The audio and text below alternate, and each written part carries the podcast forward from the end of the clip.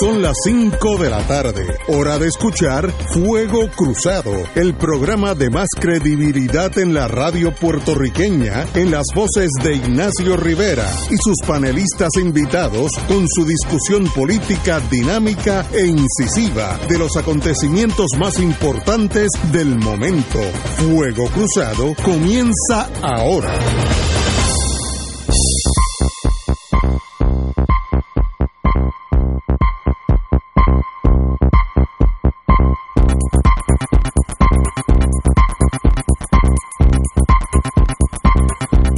Amigos y amigas ah, de Fuego Cruzado, ahorita vamos a hacer un análisis en dos oraciones de la nueva, yo le llamo ley de cierre, el, shutdown, que más o menos sigue igual, pero no, no va a haber más apertura. Vamos a hablar ahorita de eso, una vez que tengamos los números exactos, oímos a la señora gobernadora y estamos redactando lo, más importante. Así que la vida de nosotros no cambiará, cambiará gran cosa, eh, pero mientras la pandemia esté por ahí dando bandazos, pues el gobierno que tiene que tener unas, unas medidas y una de las que no puede tomar y debería tomar es el cierre del aeropuerto, pero ahí viene, como hubiera dicho Galliza, ahí viene el estatus y todas esas cosas y se tranca el domino, que ese es el foco de infección, por varios doctores lo han dicho, de, principal en Puerto Rico. Pero vamos a eso ahorita. Obviamente la noticia que antes que todo, el día de los Héctor, Héctor Luis, Acevedo, ¿cómo estás, hermano? Muy buenas tardes. Y don, Héctor, don Héctor Rachel, muy, muy buenas tardes, Ignacio, Héctor Luis y el pueblo de Puerto Rico que nos escucha. Qué bueno que Héctor Luis Acevedo está aquí hoy, porque yo sé que en Puerto Rico debe haber como 80 mil preguntas eh, relacionadas con lo que pasó, con lo que no pasó, el recuento, la cosa que sea, y usted sabe de ese mundo las grandes sorpresas que hubo. Por ejemplo, yo me llevé una sorpresa muy grande porque yo estaba 100% equivocado en el voto pro Batia o pro Charlie. Eh, ahí yo me equivoqué 100%. No perdí una botella de vino porque nadie apostó conmigo. Si no, lo hubiera perdido porque era para mí lógico que, que eh, el compañero Batia iba a ganar y no, no solamente no ganó, sino que fue holgada la, victoria de Charlie, a quien felicitamos. Y en el PNP, eh, la victoria de Pierluisi se esperaba, para mí fue más corta el margen de ganancia contra la gobernadora. Yo pensé que iba a ganar por un margen más grande, pero lo importante es ganar aunque sea por un voto, porque ya es el candidato a la gobernación. Eh, así es que en términos generales esas son las, las, principales eh, resultados. La señora alcaldesa de San Juan, pues yo creo que desaparece del plano político de Puerto Rico mi intuición, y esto no es conocimiento alguno, es que ella se va a integrar a la política demócrata en Estados Unidos, Kamala Harris, etcétera, el que sea. Esa es mi intuición, pero es solamente una intuición. Eh, pero no, obviamente que aquí ya su círculo político ya se cerró. Eh, y pero vamos, eh, dame tú tus impresiones, tú que sabes de eso mayor, ¿cuáles fueron las sorpresas más grandes? ¿Cuáles fueron las victorias, las, las derrotas? ¿Por dónde es que estamos? Luis. Bueno, en primer lugar, eh, yo creo que la gran victoria es de un pueblo que sale a votar en medio de una pandemia y no hay un solo incidente de confrontación suspendiendo el 60% de los colegios. O sea, aquí hubo gente que llegó a las 6 de la mañana a trabajar en esos colegios, electores a las 8 de la mañana, tuvieron 4 y 5 horas y nunca llegaron las papeletas. Nunca. El, domingo, el domingo anterior. Y volvieron este domingo y no hay un solo incidente. Eso en cuando eh, Ignacio era joven, en el radar de los análisis aparece como una participación extraordinaria sin, sin ninguna controversia eh, mayor entre la gente. Eso es una cosa excepcional. Segundo, los funcionarios de colegio que van allí a arriesgar su vida, 12 horas, 10 horas, y van dos veces, 60%, compadre Pedro Juan. O sea, eh, eh, hay que tener una determinación y compromiso con Puerto Rico y con su partido fuera del ordinario. O sea, eso yo quería empezar por ahí porque esos son los que no son noticias, porque si no van es noticia. Si hay una pelea y cierran 10 escuelas, eso es noticia. Que fuera esto un evento pacífico, eh, aquí los errores son fuera de los funcionarios de colegio y fuera del electorado en general. En tercer lugar, hay unos números de participación muy interesantes. En la elección de primaria de hace cuatro años y dos meses, eh, fue en junio, primera semana de junio del 2016, en el Partido Nuevo Progresista participaron 471 mil eh, personas, una primaria para gobernador entre Ricky Rosselló y, y Pedro Pierluisi. Se decidió por 11 mil votos. Y ahora ese mismo electorado se reduce en, 185 mil personas eh, menos. Interesante, ¿verdad? O sea, una reducción marcada a un 40% del electorado del PNP no fue a votar en esa primaria. Esos son números objetivos. Uno podrán decir, este, pues la pandemia, eh, etcétera, pero eso es más allá de la pandemia. ¿Por qué yo puedo decir eso con confianza? Vamos a ver los números del Partido Popular. En el 2016 el Partido Popular celebró una primaria para comisionados residentes, no era para gobernador. Eh, había celebrado una en el 2012, tampoco eh, no era para gobernador. En el 2016 participaron 161 mil. En el Partido Popular. Partido Popular. Y, y aumenta a 205 mil ahora. O sea que hay 45 mil electores más. Mientras en el PNP hay 180 y 5 mil menos. Eso es un indicio eh, importante, algunos periodistas lo han visto al revés. Eh, yo me recuerdo en julio de 1976, cuando Héctor Richard ya estaba eh, dueño de emisora y jugando gallos y todas esas cosas, que aviador que fue también en su tiempo. no, no, no, varias bases, varias bases. Guiaba carros y aviones. Entonces, Eh, el Partido Popular llevó 375 mil personas a votar y el PNP 325 mil. Y yo acababa de ser nombrado y estaba lo más feliz con esos números.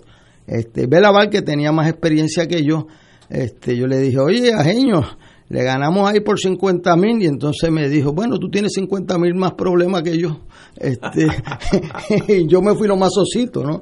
Este, eh, eh, eh, lo que quiero decir es que las primarias no reflejan qué va a pasar en las elecciones, pero eh, dan un indicio comparativo de cuán grandes son las bases. La base del PNP en las últimas dos décadas ha sido más grande que la del Partido Popular. En esta ocasión se ha reducido en un 40%. Eso es significativo. Eh, la base del Partido Popular, que estaba muy lastimada, empezó a crecer de nuevo.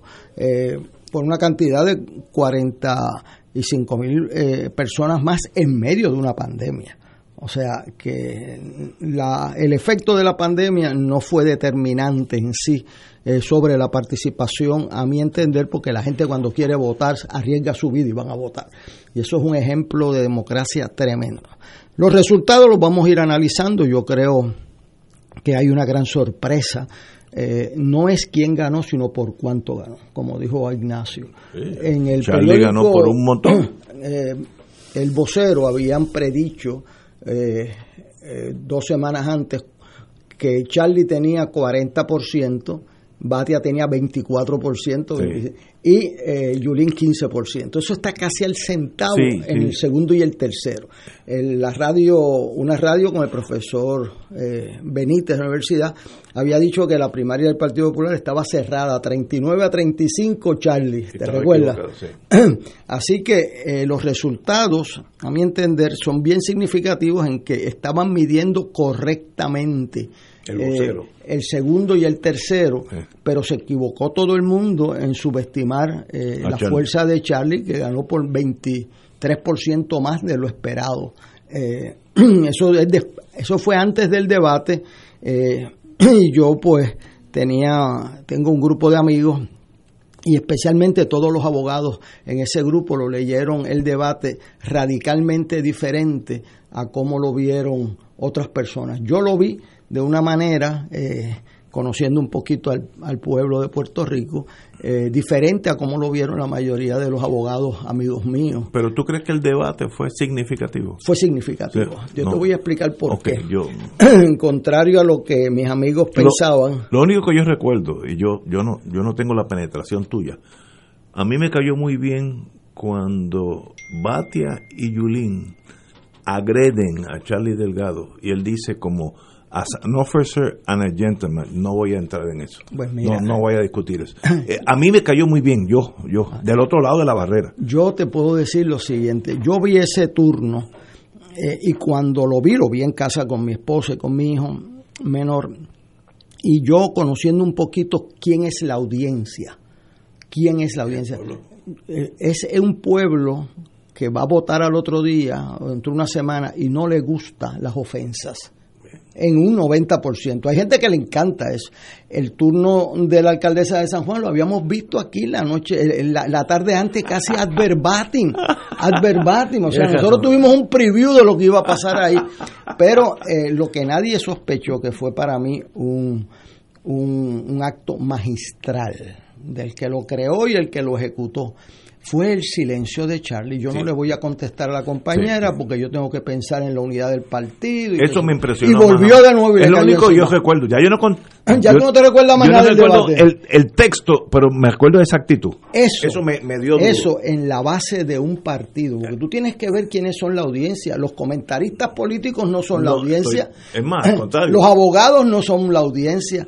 El corazón de un partido que son los voluntarios, las personas que tienen una identificación emocional o racional. Esa gente, la gran, eh, no, la gran parte de ellos no les gusta los golpes entre que, que diga por qué votar y no cállense. El silencio de Charlie eh, en dos ocasiones ante esa, eh, ese ataque eh, desmesurado. El segundo, el debate era totalmente innecesario porque era una pelea que era ajena a él eh, y además muy bien contestado, porque ese sí le contestó. eh, eh, muy bien. Así que yo creo que el debate no definió de por sí eh, la candidatura, pero la expandió fue, fíjate que lo- el único número que expande es el de Charlie. Y no hubo nada otro ocasión. el endoso que viene importante es a Bati y a Denidia Velázquez. O sea que. El día antes, sí. por, eso, o sea, eh, los endosos de los de, de Sila Calderón y de Victoria Muñoz y de José Alfredo es a Batia. O sea, eh, los únicos endosos que cogió Charlie fueron de varios alcaldes como el de Caguas, eh, pero en una primaria de doscientos y pico mil personas, mi experiencia es que entre más gente participa, menos influencia de los alcaldes. Si es bien corta, si es una asamblea de delegados, ahí la influencia es mayor. Eh, aquí la influencia es de los medios de comunicación, porque en una pandemia como esta, eh, la televisión, la radio adquieren una proporción de influencia mayor, porque no hay actividades No, para tú sí, escucharlo. no estás en la calle. Así que hemos visto un fenómeno extraordinario en el caso del PNP, la gobernadora al violar su palabra eh, y correr al violar su palabra y firmar la ley electoral, al aliarse con Tomás Rivera Chats, eh, entregó sus posibilidades. Yo lo tengo que decir con, como una tragedia para el país. Te voy a explicar por qué. Explícate, explícate. Hace un año exactamente teníamos una gobernadora en términos históricos. Yo eh, recuerdo el entusiasmo de ver gente de diferentes partidos, los alcaldes del Partido Popular haciendo trullas con la gobernadora, o sea, eh, un reconocimiento a su capacidad administrativa y de no estar politiqueando con el poder en medio de una crisis constitucional como las que hemos tenido, se enfrentó al presidente del Senado cuando quiso quitarle, cuando quiso dar un golpe de Estado a la Constitución, se enfrentó y aguantó. Y eso era admirable. Yo salí públicamente a defender, yo no la conozco, nunca he tenido una conversación con ella. Salí a defender el que ella cumpliera su mandato constitucional por la estabilidad constitucional de Puerto Rico. Y tú no puedes, el presidente del Senado no puede destruir la constitución de este país eh, así a la, a la trágala. Y eso lo tuvimos por tres meses y medio cuando se declaró candidata. ¿Cuál es el próximo hecho? Que están aguantando las los abastos, los suministros de alimentos en lo que llega una senadora que, No, no, gra- no. que, que se colgó. O sea, fíjate la, eh, el, El cambio el cambio tan radical, eh, lo que le costó, a, no a ella, a ella le costó porque le dio la gana de hacer eso, pero al país que necesita fe en sus gobernantes. Ella vino a representar eso en Puerto Rico y, y lo, lo destruyó. Entonces se alía con la misma persona que ella, mejor que nadie sabía, que ni la quería bien y que le quiso dar un golpe de Estado a ella y a la Constitución. Y eso pues afecta a la clase política. Ahora nos toca ver una crisis en la Comisión Estatal de Elecciones, que tenemos alguna información eh, muy peligrosa para Puerto Rico. Aquí hubo por primera vez en nuestra historia que detener un proceso electoral. En Estados Unidos se votó en 1864 Guerra en civil. medio de una guerra civil. En Puerto Rico y en Estados Unidos se votó en 1944, En estando la guerra mundial. estando mi padre en, en- en Italia eh, en la Segunda Guerra Mundial, se votó en Puerto Rico y ahora por primera vez tenemos que parar una elección. Eso es una situación que merece un turno aparte eh, y es algo terrible para el país. Al día de hoy no se han pedido ni los ni, ni las papeletas, ni, ni el papel para las papeletas de las elecciones. Pero eso es Jaya en...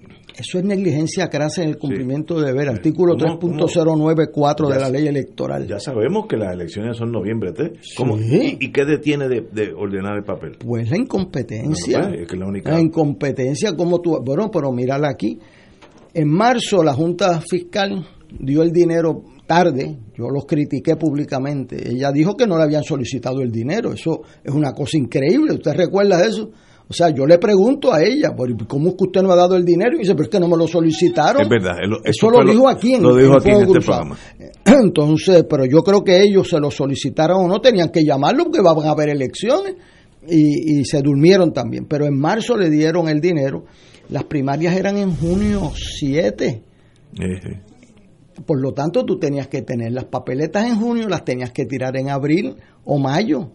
Porque en junio 7 habían primarias que las suspendieron en junio 4, tres días antes.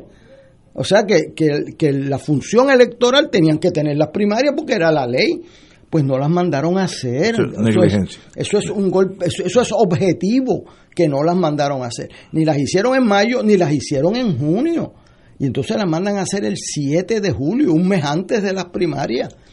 Después, pues se sabía que cuando llegaron esas papeletas también hubo problemas. En el PNP cinco veces pararon. Esas cosas pasan. Pero ya esa semana se sabía que no daba el tiempo para hacer los paquetes. ¿Sabes por qué? Porque allá hay una tabla que dice cuántos paquetes se hacen en promedio en una hora. Exacto. Eso no es nuevo. Es matemático. Eso es matemático y eso lleva un siglo haciéndose sin problema. O sea, no es nada de tecnología, de programación. Eso es pura competencia. Y siguieron diciéndole al país, el presidente de la comisión, vamos a tener la primaria sin problemas, las papeletas van a estar. Es más, yo tengo aquí en mi, que el- la noche antes, a las 12 de la noche, dijeron, salieron los camiones. Y cuando vengo a chequear por la mañana, era el 20%. O sea, debieron haber suspendido la primaria el viernes o el que sábado. antes. Y entonces asumir las responsabilidades. Mira, y- esa es la historia y de en- este país. Hay que actuar rápido. Y en torno a noviembre 3, yo no tengo problema que me digan, mire Ignacio, cógelo suave, no estamos listos, va a ser noviembre 27. Muy bien, desde ahora. Pero no lo pueden hacer. No, pero- pero- Porque es una ley federal. Ah, bueno. Tú no Ah, puedes celebrar unas elecciones en noviembre 3 en todo Puerto Rico y posponerla de Puerto Rico. Además que eso lo sería darle un premio al inco- Claro. Eso esta es una ley federal. hay que hablar con Trump para que nos dé, Ah. nos dé una No, no, además tú no puedes eh, permitir que se pospongan unas elecciones a conveniencia del que esté en el No, poder. no, pero lo peor es lo que yo pasé el día de las primarias. Porque Que te metiste en el partido equivocado. No, no, no, no, fue peor eso, porque eso es un llame. Yo sigo el periódico, el, eh, precinto 3, eh, lo que sea, eh, San Agustín, donde siempre hemos votado hace 40 años, que es al lado de casa, en Puerto Tierra. Ah, pues vamos para allá. Pues, obviamente, yo, yo si, ah, Dios no lo quiera, estuviera ciego, yo puedo caminar y meterme en, en el salón donde he votado hace 40 años. Puedo caminar. Ok, pues ese día llegamos allí y era como Chernobyl, allí no había nada, no había nada, nada, no había vida, o sea, un edificio, la, iglesia todo cerrado. Entonces preguntamos allí un janitor que nos hizo el favor y dice, no, eso está en el anexo del Senado. Yo dije, este señor no sabe, pero es lo único que tengo. Llamo al senador Nadal, que me dice, sí, sí, es en el anexo del Senado, yo tengo información. Llego al anexo del Senado no, el anexo del Senado es el PNP. Muy bien, pero si está el PNP, por algún lado tiene que estar el Partido Popular. Y es una cosa que cuando hieren a alguien de la familia uno, eso es para siempre. La gente que estaba allí, mi esposa que va a votar, está buscando el, el colegio popular, le pregunta a estos señores, nadie sabía, era embuste, que no le quieren decir, lo que demuestra que son jarrieritos de campo, eso me, eso es una herida que yo tengo en mi corazón para siempre, el resto de mi vida. Eso no se cura. Entonces salimos y había un guardia allí. Y digo, mira, no, no, eso Pero usted llamó a alguien que no era un senador. Sí, a, su señoría. O sea, exacto, por eso. Y entonces me dice, es el. ¿Cómo, no es el. Cobadón, no, este, la biblioteca Carnegie. Carnegie. Y allí. Pero. Eso es un motivo que yo leo el periódico y si sigo las instrucciones del periódico estoy equivocado. Eso no puede pasar. Bueno, el pues, pues, periódico del sábado estaba correcto, el del viernes sabe Dios no. Pues eh, eh, yo yo seguí el, que sale dónde están los colegios. Y este, eso es bien. No, que me digan, mira, yo no tengo problema. Yo puedo votar noviembre 3, noviembre 4 que no haya problemas. Bueno, aquí pues, y que me digan dónde tengo que ir. Si usted quiere que no hayan problemas, hay que hacer tres cosas de inmediato. Hay que salir del presidente de la comisión que está diciendo, déjenme que yo soy, eh, necesitan mi incompetencia. ¿Cómo es posible? Pero ¿y cómo es posible? A él le van a, ya le han formulado cargo el licenciado Carlos López Feliciano y yo me voy a ocupar que no sea el único.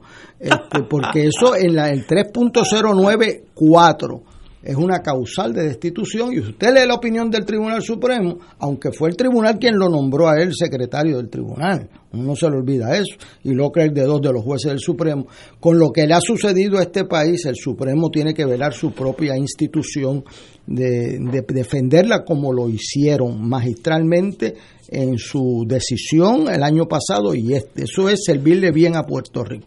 Segundo, ponernos de acuerdo rápido en qué hay que hacer. Mire, ahora mismo eh, ahora mismo la, eh, ustedes tienen, y el Partido Popular, algunos recuentos. Pues mira, la ley actual quitó los recuentos papeleta a papeleta. Sí, la próxima. En el Partido Popular, en el Partido Popular hay en esa estadística 1.899 votos en blanco. Yo le puedo decir que eso no es correcto, que eso es que la máquina no leyó, habrán 99, habrán 50 votos en blanco. Yo le aseguro que 1899 votos en blanco no los hay. Nadie va ese día a arriesgar su vida para no votar. Este, no, claro, y que pasó a mi esposa, la máquina no le leyó el voto con una X clara porque eh, el, que si el lápiz sí hay que llenarlo eh, pero no es que la, la instrucción dice que haga una X y ella hizo una X clara, pero no la leyó bien la máquina y tuvo que votar de nuevo. Yo no sé si me leyó la mía porque la máquina se dañó y lo eché en un buzón allí. Y si pasa que la mía no la lee, pues no, no la puede marcar un funcionario, por lo tanto la máquina la lee en blanco porque no leyó bien. O sea que hay que tener mucho cuidado con eso y esa ley, creyendo que eso afectaba al Partido Popular porque eso es eh, eh, obra eh, con nombre y apellido de Rivera Chats. O sea, creyendo que eso afecta al Partido Popular, le quitaron el voto a miles de personas. Yo espero que en el recuento, etcétera, se ponga. Y tercero, vamos a buscar una persona que los hay, hay más de uno. Ahora, tengo una duda. Que puede ser presidente de la comisión con experiencia e integridad reconocida. Tengo una duda. Ahora, worst case scenario llegamos al primero de noviembre y el presidente, si es que está allí, o el nuevo presidente o presidenta, dice, no puedo, no tengo las papeletas listas, el papel no llegó de Canadá, lo que sea, no estoy listo. Pues si no estoy listo, no puede haber la elección noviembre 3, aunque la ley federal dice que para la comisionada residente ese día, pues no la puedo celebrar porque no puedo físicamente. Entonces, ¿qué voy a hacer? ¿Nadie va a votar por la, por la comisión de residentes? Pues eh, cuando pues la vamos a votar de aquí a dos semanas y se vota de aquí a dos semanas. Sí, pero eso no es así de fácil. Eso no es así pero si fácil. no, no, yo digo, en el caso extremo, que no esté listo, no estoy listo. Bueno, no, está listo alguno porque no quieren estar ah, Bueno, ah, eh, no, no, Después de que yo fusile al presidente. No, no, no, pero si ahora. O sea, ¿qué, es lo que tú necesitas? que suspendan las elecciones. o sea, El, el no actuar en este momento de, manera rápida y de manera contundente es un, sería una grave traición a Puerto Rico. Así que este, yo creo que hay tiempo para hacer las cosas bien. Nosotros una vez tuvimos un problema con eh, unas impugnaciones que habían eh, todavía pendientes cuando se mandaron a hacer las papeletas y la ley federal requería que le enviáramos lo de los militares, eh, porque es por ley federal. Como dos semanas antes. Los no, no, un mes antes. Este, y entonces eh, nos pusimos de acuerdo y mandamos a hacer una papeleta para cumplir con la ley federal en que estaba el puesto de comisionado residente nada más, eh, para cumplir con esa parte y luego le enviábamos los demás y se cancelaba uno de los dos, ¿verdad? Pero que no incumplimos la ley. O sea, hay formas con gente competente y, y que tengan experiencia. Fíjese que la ley nueva sacó al director de operaciones electorales que lo habían que estaba allí por acuerdo mutuo. O sea, la ley fue tan mala como lo denunciamos aquí y por eso es que hay gente pretendiendo decirles que no tuvo que ver nada con el domingo, eso vino de, de Fuente Ovejuna, eso tiene nombre y apellido. O sea, aquí se le dijo en este programa, esa ley le hace un daño terrible al organismo electoral. Eh, la gobernadora muy lamentablemente, después que había dicho que no iba a hacerlo, firmó esa ley. Así que yo realmente me da pena con Puerto Rico de haber perdido una gobernadora el año pasado. Si hubiese quedado ejerciendo su gobernación, estaríamos hablando de algo para la historia. Se metió en la candidatura y de allá para acá no hemos visto la luz del día con ella. Muy lamentable. Tenemos que ir a una pausa, amigos, y regresamos con don Héctor Richard. Fuego Cruzado está contigo en todo Puerto Rico.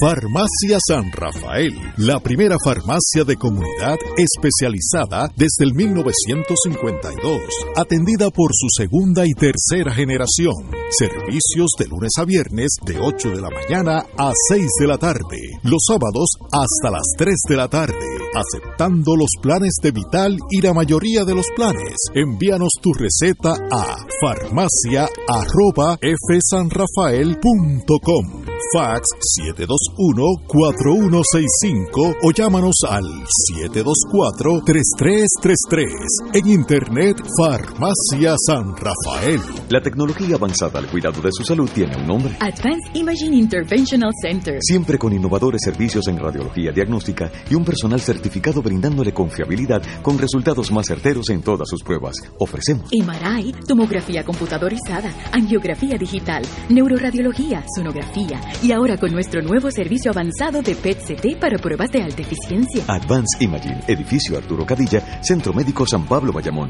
269-2442. Fanático del deporte, la mejor información y el mejor análisis lo escuchas los sábados a las 2 de la tarde por Impacto Deportivo con Javier Sabat y el más completo elenco en deportes por Radio Paz 810 AM y en las redes sociales Facebook, Impacto Deportivo, Radio PR, Twitter e Instagram, Impacto underscore Deport. Juntos, impactando el deporte nacional.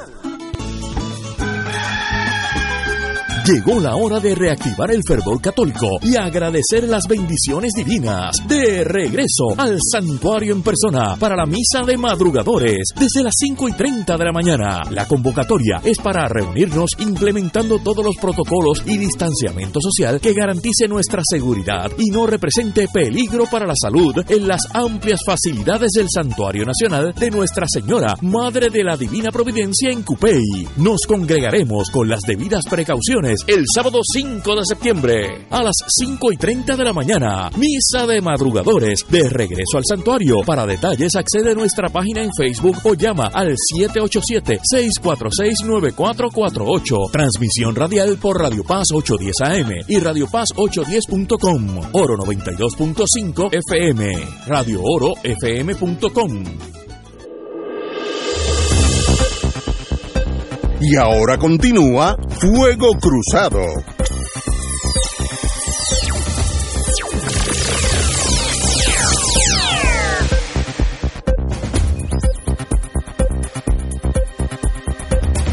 Regresamos, estábamos hablando de todas las vicisitudes, las esperanzas, las buenas noticias, las no tan buenas del proyecto, del proceso primarista, eh, que por primera vez en Puerto Rico se celebra en dos domingos corridos, y todos los errores que hubo o que pudieron haber sucedido, pero a la fin de cuentas ya sabemos quién ganó y quién perdió, yo creo que hay que pasar esa página. Compañero don Héctor Rachel.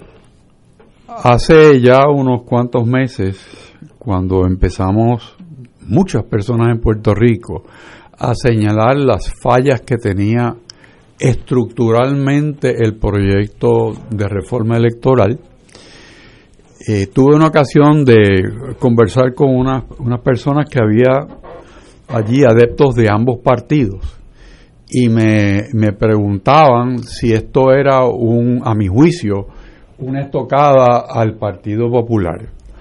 Yo dije que no, que era una estocada a la democracia, porque iba a partir igual para los dos.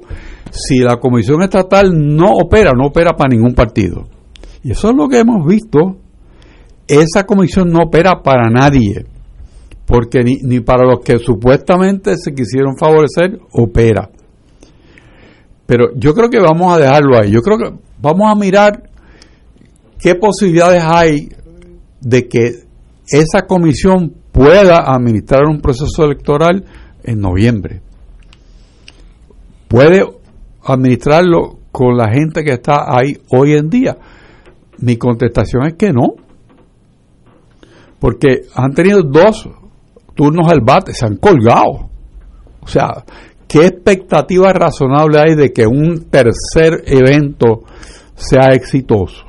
Pues ninguna, porque la misma ineficiencia de hacer las cosas a tiempo, de cumplir el calendario electoral, eso ya pasó y se supone que ya estuvieran actuando conforme a las cosas que van a pasar en noviembre. No han hecho nada de eso. Todo el que fue a votar sabe que las máquinas en un número significativo no funcionaron. Leían mal. Otras no leían otras leían mal. Si hay dudas que se cuenten. Y entonces venía el chiste del paper jam. ¿Ok? Y el paper jam en algunos sitios era una habilidad para que el que estuviera allí de determinado grupo pudiera ver cómo estaba votando el elector. Mal hecho también. Bueno, pero te estoy diciendo lo que es la realidad. Sí, sí, el problema soy yo. la realidad. O sea, y, estábamos en un proceso entre hermanos de un partido. O sea, que había un espía y otro espía. O sea, y si uno proyecta eso a la elección, cuando todos los partidos tengan funcionarios, pues yo no sé lo que va a pasar. Ahora, dando un poco hacia atrás, el aviso de que esto no iba a funcionar lo sabían todos los que están en la comisión lo sabía el Partido Nuevo y lo sabían los otros partidos. ¿Por qué se pusieron un zipper y no comunicaron eso a tiempo tampoco? ¿Qué pasa con esas personas? Esas personas yo creo que tienen el, mismo velo de sospecha que tienen todos los demás que están allí porque no viendo que venía el tren se quedaron callados. Y aquello que si yo supiera que Perico era soldo yo paro el tren, pero en esta situación no es que si yo supiera, es que sabes, sabes de forma incuestionable que no puede funcionar. O sea, ese, ese problema interno, el liderato del país, la gobernadora, todos los que tienen el peso político en Puerto Rico tienen que resolverlo.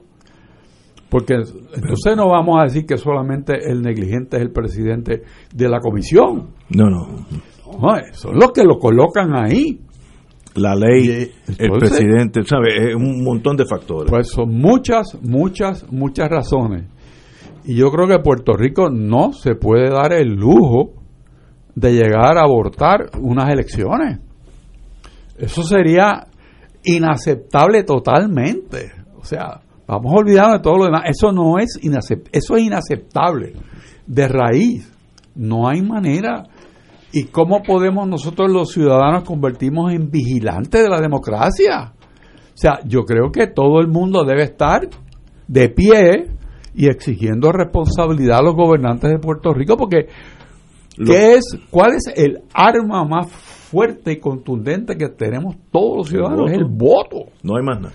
Y si nos quitan la única oportunidad del voto que es cada cuatro años, contra. Queda la calle. Entonces, queda la calle o una dictadura. Sí, sí. O sea, el que tenga el ¿qué rifle más grande. No, no, no, no. Eso no es aceptable. Por eso yo pienso que, ok, chévere, ¿qué pasó Pero- ese día? No, no. ¿Qué va a pasar? O sea, Ok, pero si yo si yo fuera el gerente de Puerto Rico, sería Que no lo eres. No, que no lo, y creo que no, ya a la edad mía no creo que vaya. Yo me reúno con el presidente de la Comisión Estatal de Elecciones, sea él o ella o el que sea. Mira, Chencho, ven acá, siéntate ahí. ¿Qué tú necesitas para que esto funcione perfecto? Dime your wish list, dime lo que necesitas. Eh, tómate tu tiempo. Es más, si quieres vienes mañana por la mañana. Ahora, en un papel tú vas a poner todas las cosas que necesites para que eso esté listo. Y como decían en el mundo corporativo donde yo viví veintipico de años, y si no está listo, eh, usted sabe por dónde está la puerta para salir de aquí. Eso es así de sencillo. Y yo, gobernador, le doy a esa persona mi endoso total. Todo lo, tú me pediste siete cosas, es más, te di ocho. Pero es bajo la premisa de que eso es lo que se necesita, a menos que uno piense que el presidente de la Comisión Estatal no sabe lo que está haciendo. Entonces le estoy preguntando a quien no sabe, es peor. Pero en Pero- Puerto Rico pero- tiene que haber ahí presume eso, ¿ah? Por favor. inarguendo. Sí. No, no, nada de inargüendo. Me- no, no, no. me ha no, matado, no, mi, mi, mi análisis me lo mató de ahí de una fecha. No, inargüendo no. Tenían que tener las papeletas listas para el 7 de junio. Le dieron dos meses más. No tenían las papeletas listas No, para el y- 7 de junio. Eso es negligencia crasa en el cumplimiento del deber. Pero el gobernador o el presidente o el capitán de la nave es el responsable. Porque yo, yo si soy gobernador, yo me meto allí una vez en semana, porque las Bueno, elecciones pero son es que él no importantes. le hizo caso a la gobernadora. Ah, no, pues, pues, pues yo lo tiro por la ventana para afuera. la gobernadora es que se renuncie, pero él le dijo que no.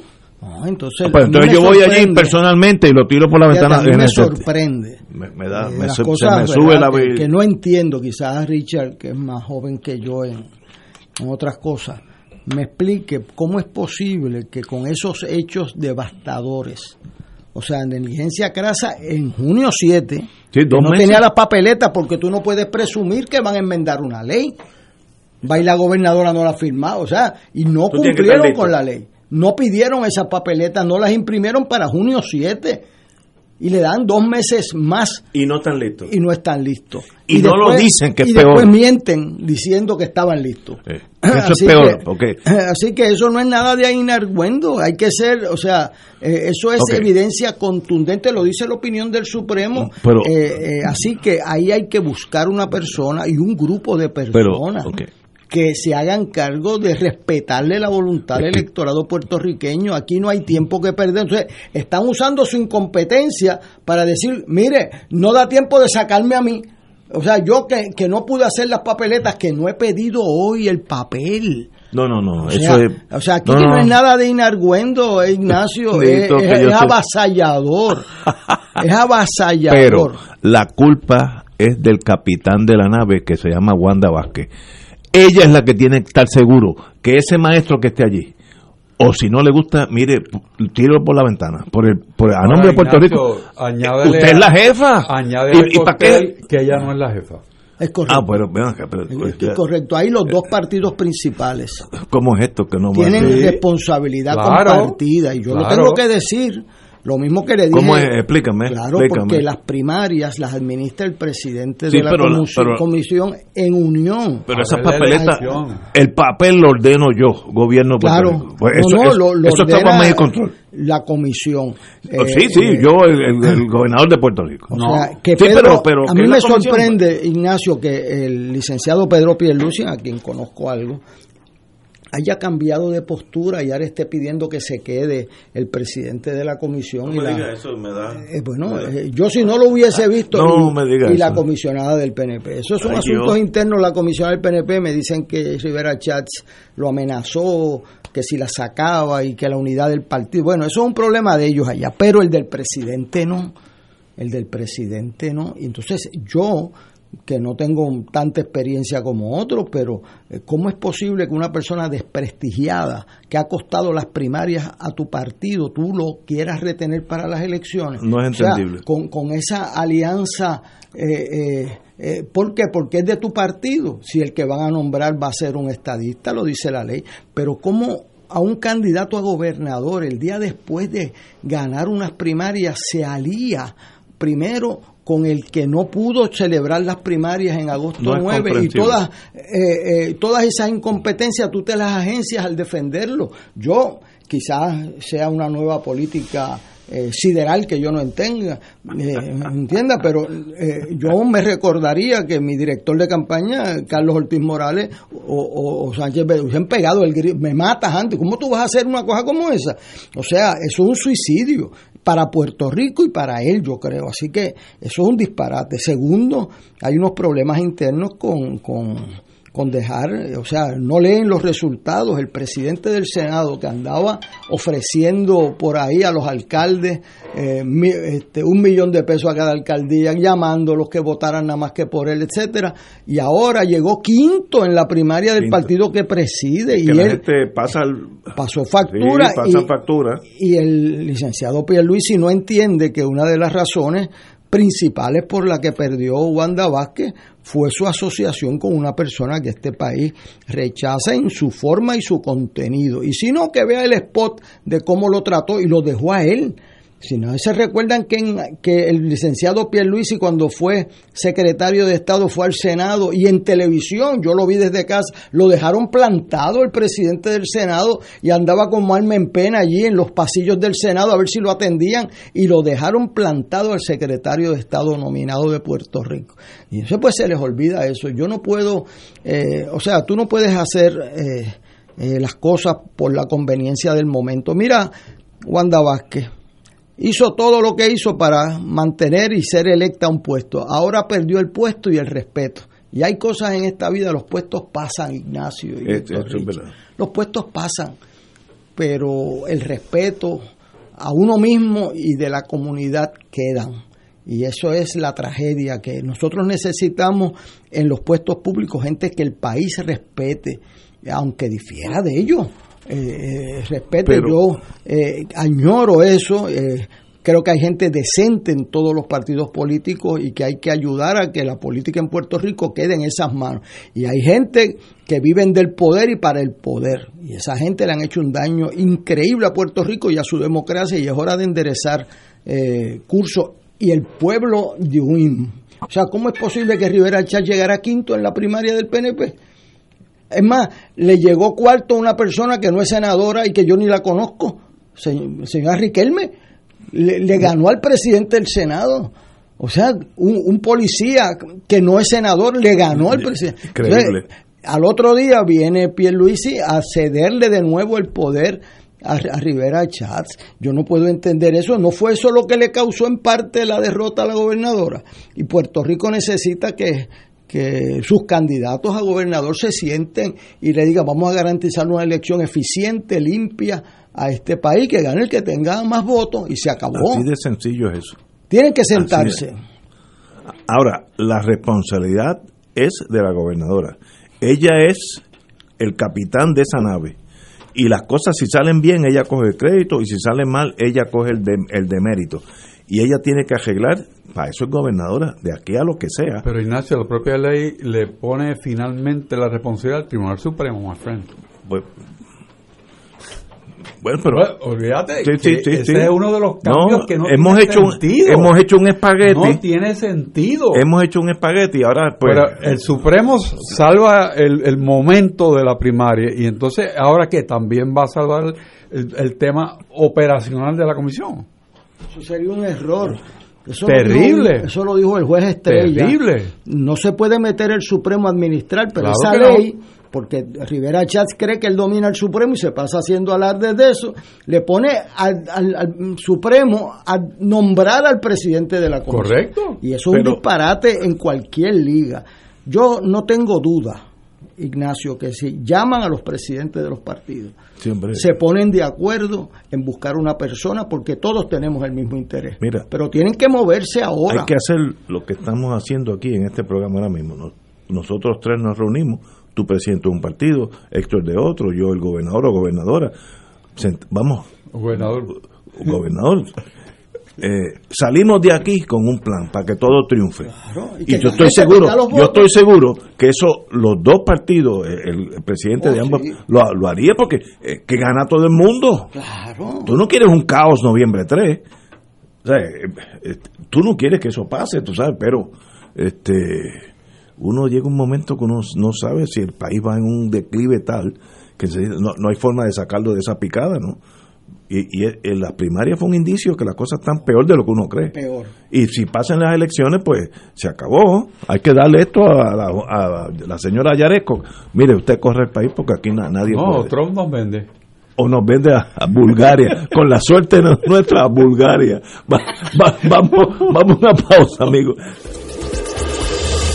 Fuego Cruzado está contigo en todo Puerto Rico.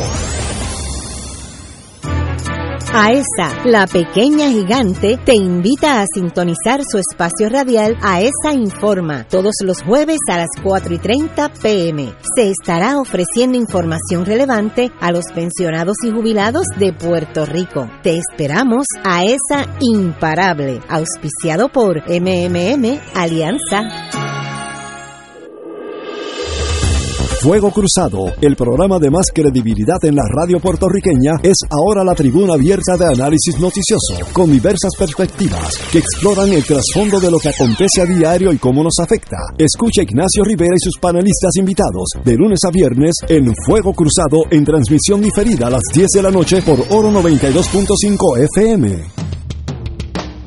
Todos los jueves Radio Paz y la Administración del Seguro Social te ofrecen un espacio informativo para orientarte y aclarar tus dudas sobre los derechos, requisitos y obligaciones para poder disfrutar de sus beneficios. Plantea tus preguntas por el 787-300-4982 y conoce antes que nadie los detalles concernientes a cambios y nuevas regulaciones, escuchando todo sobre Seguro Social con Víctor Rodríguez los jueves de 2 a 3 de la tarde por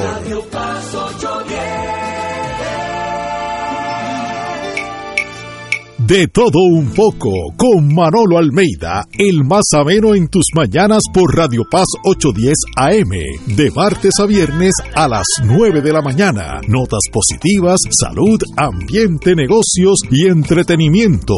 Manolo Almeida junto al polifacético Raúl Carbonell, doctora Bárbara Bustillo y la periodista Frances Raya.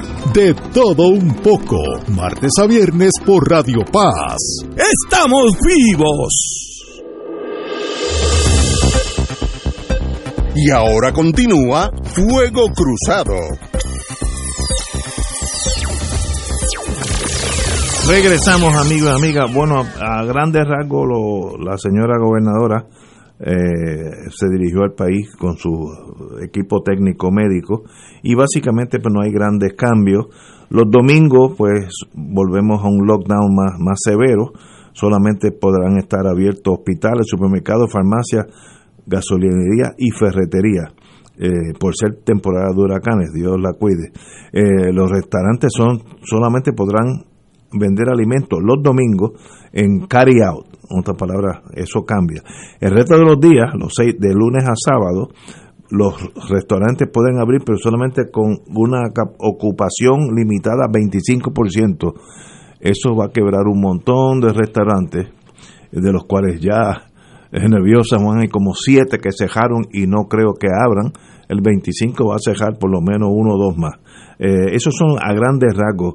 El toque de queda sigue de, de, 10 a 5 de la mañana, así que ahí no ha habido grandes. Y las iglesias permanecen abiertas, eh, etcétera, etcétera. Eh, aquí hay una noticia que. ¿Abierta? Sí, no, pueden dar su servicio los domingos no, Sí, no, no, no lo cerró.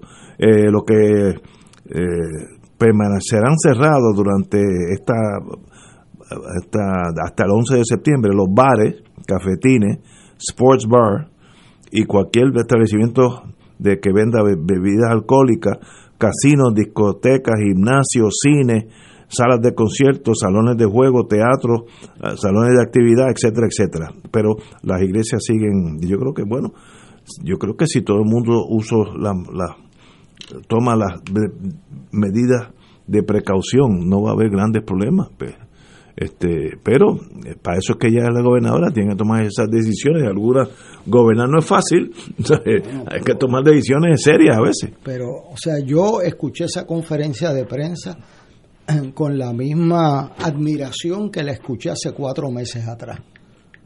Impresionante la data, claro, para saber que los viejitos se mueren más rápido que los jóvenes, tú no necesitas hacer ningún estudio, ¿verdad?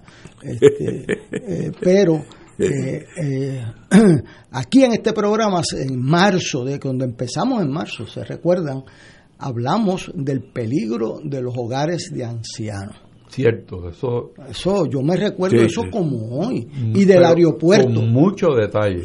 Y del aeropuerto. Y Héctor Richard dijo: y los comedores escolares, si no mm. abren, van a dejar la gente muerte de hambre. Eso se dijo aquí. En marzo pasó abril. Anunciaron un task force con una fiscal federal que qué sé yo qué proyecto, no entiendo por qué el Departamento de Justicia se pasa haciendo pruebas en los en las égidas y de momento ahora esta semana nos enteramos que no han hecho pruebas en más de la mitad de las casas de ancianos y dicen ahora que no tienen pruebas suficientes cinco meses después. Oiga, o sea que el discurso bonito no suple la ejecución.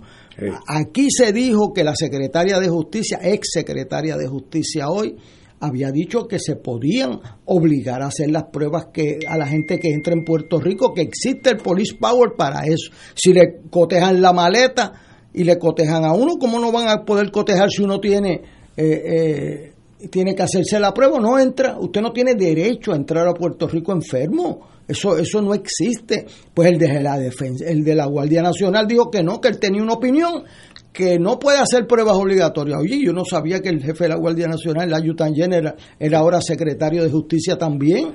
O sea, eh, eh, o sea que aquí...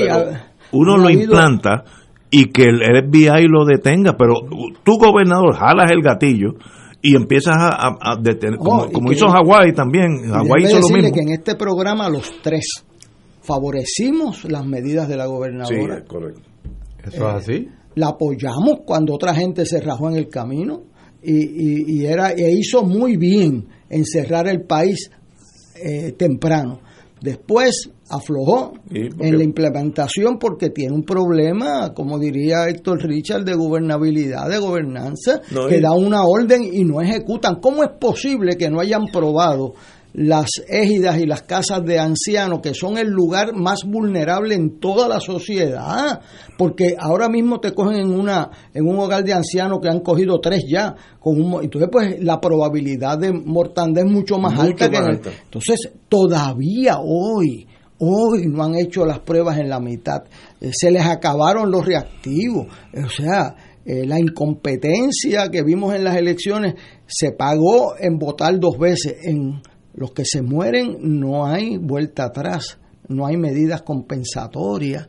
Y eh, yo vi la conferencia de prensa, era inevitable. Yo lo veía en el nuevo, en el New York Times, todas las noches publican unas tablas que puede acceder el que me está escuchando, pues son gratis. Eh, acceder cuántos casos están viniendo y a dónde están las comunidades más en peligro. Puerto Rico bajó esta semana, yo creo que fue que otras subieron más pero ha estado mes y medio en la primera página del New York Times, todas las noches, diciendo que en Puerto Rico las cosas estaban poniendo peores. Eh, eh, una de las diez jurisdicciones peores, y pasamos un mes. Ahí yo creo que las primarias también afectaron. Y una semana aquí indica que hay 10, 20, 30, 40 personas que van a morir que quizás no tenían que morir. Y eso yo tengo serios problemas con, con eso. Ahí confligió la gobernadora con la candidata va a hacer ahora lo que tenía que hacer, pero tiene que tener una base racional. O sea, tú no puedes decir que los restaurantes van a abrir 25% y cerrar las iglesias. tienes que decir, pues 25 para todo el mundo. O sea, tiene que haber alguna base. Y ahora le pusieron presión y ahora dice que, que no van a establecer ningún por ciento. O sea, la manera de bregar con esto no es fácil porque tienes que afectar la convivencia de todo el mundo, pero tiene que tener una base uniforme. Porque uno, tú le dices, no, que los restaurantes hablan 25% y entonces los gimnasios cerrados. Pues tú tienes que explicar por qué unos y otros no. Si los dos son encerrados, pues tienes que haber una base racional con la mayor deferencia al Poder Ejecutivo y a los médicos. Pero tú no puedes, eh, si yo fuera juez y tú vienes a decirme a mí con un problema y yo te pregunto, oiga, venga acá, ¿cuántas pruebas ustedes han hecho en los hogares de ancianos? Este, ah, no, que busque la data, yo me voy a quedar aquí hasta que usted me traiga esa data. Y entonces yo te mando a ti una orden, porque eso es casi un asesinato el no hacer las pruebas en los hogares de ancianos. Es un homicidio de involuntario, pero la negligencia es tan brutal que tú sabiendo que la mitad de las muertes en Estados Unidos son en hogares de ancianos, no haber hecho esas pruebas por cuatro meses en Puerto Rico, eh, yo eh, eh, me, me enciende la pasión de los más débiles. Esos son los más vulnerables de esta tierra. Y entonces el aeropuerto dejando entrar, le preguntaban, eso lo dijo Manuel Sidre, mire, le preguntan, ¿usted quiere hacerse la prueba? O sea, eso es voluntario aquí, eso es como, ¿qué es eso? Una epidemia requiere la centralización en el mundo de los poderes del Estado para hacer lo que hay que hacer. Y eso es lo que hoy van a hacer, a pero a medio pocillo y muy tarde. Y muy tarde. Ya nos dejaron montar una epidemia en un pico eh, innecesariamente y lamentablemente pues se van a perder unas vidas que se pudieron haber salvado. Tenemos que ir a una pausa y regresamos. Yo tengo unas preguntitas para el ex secretario de Justicia en torno a qué poder tiene Puerto Rico en su aeropuerto. Es una buena pregunta para el secretario. Vamos a una pausa. Fuego Cruzado está contigo en todo Puerto Rico.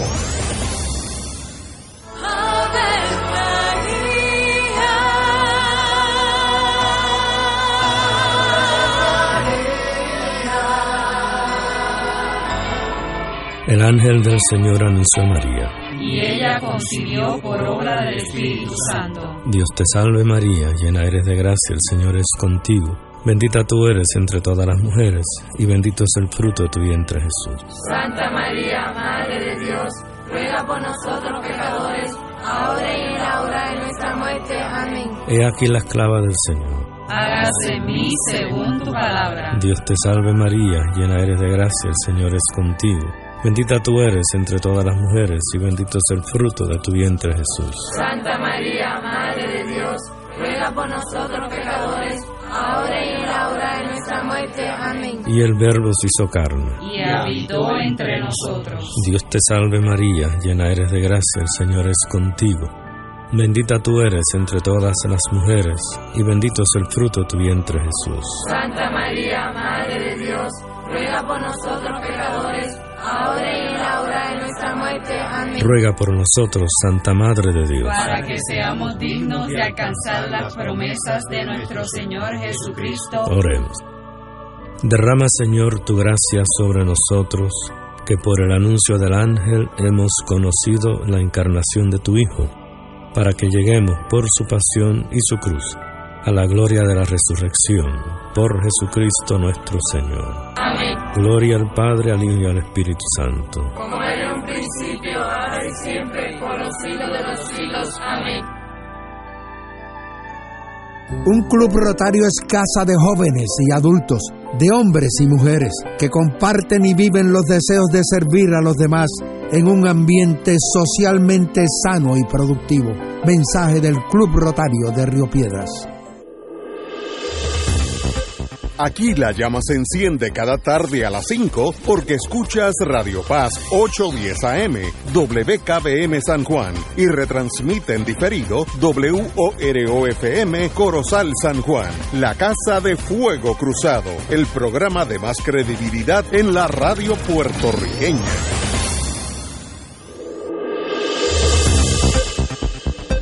Y ahora continúa Fuego Cruzado.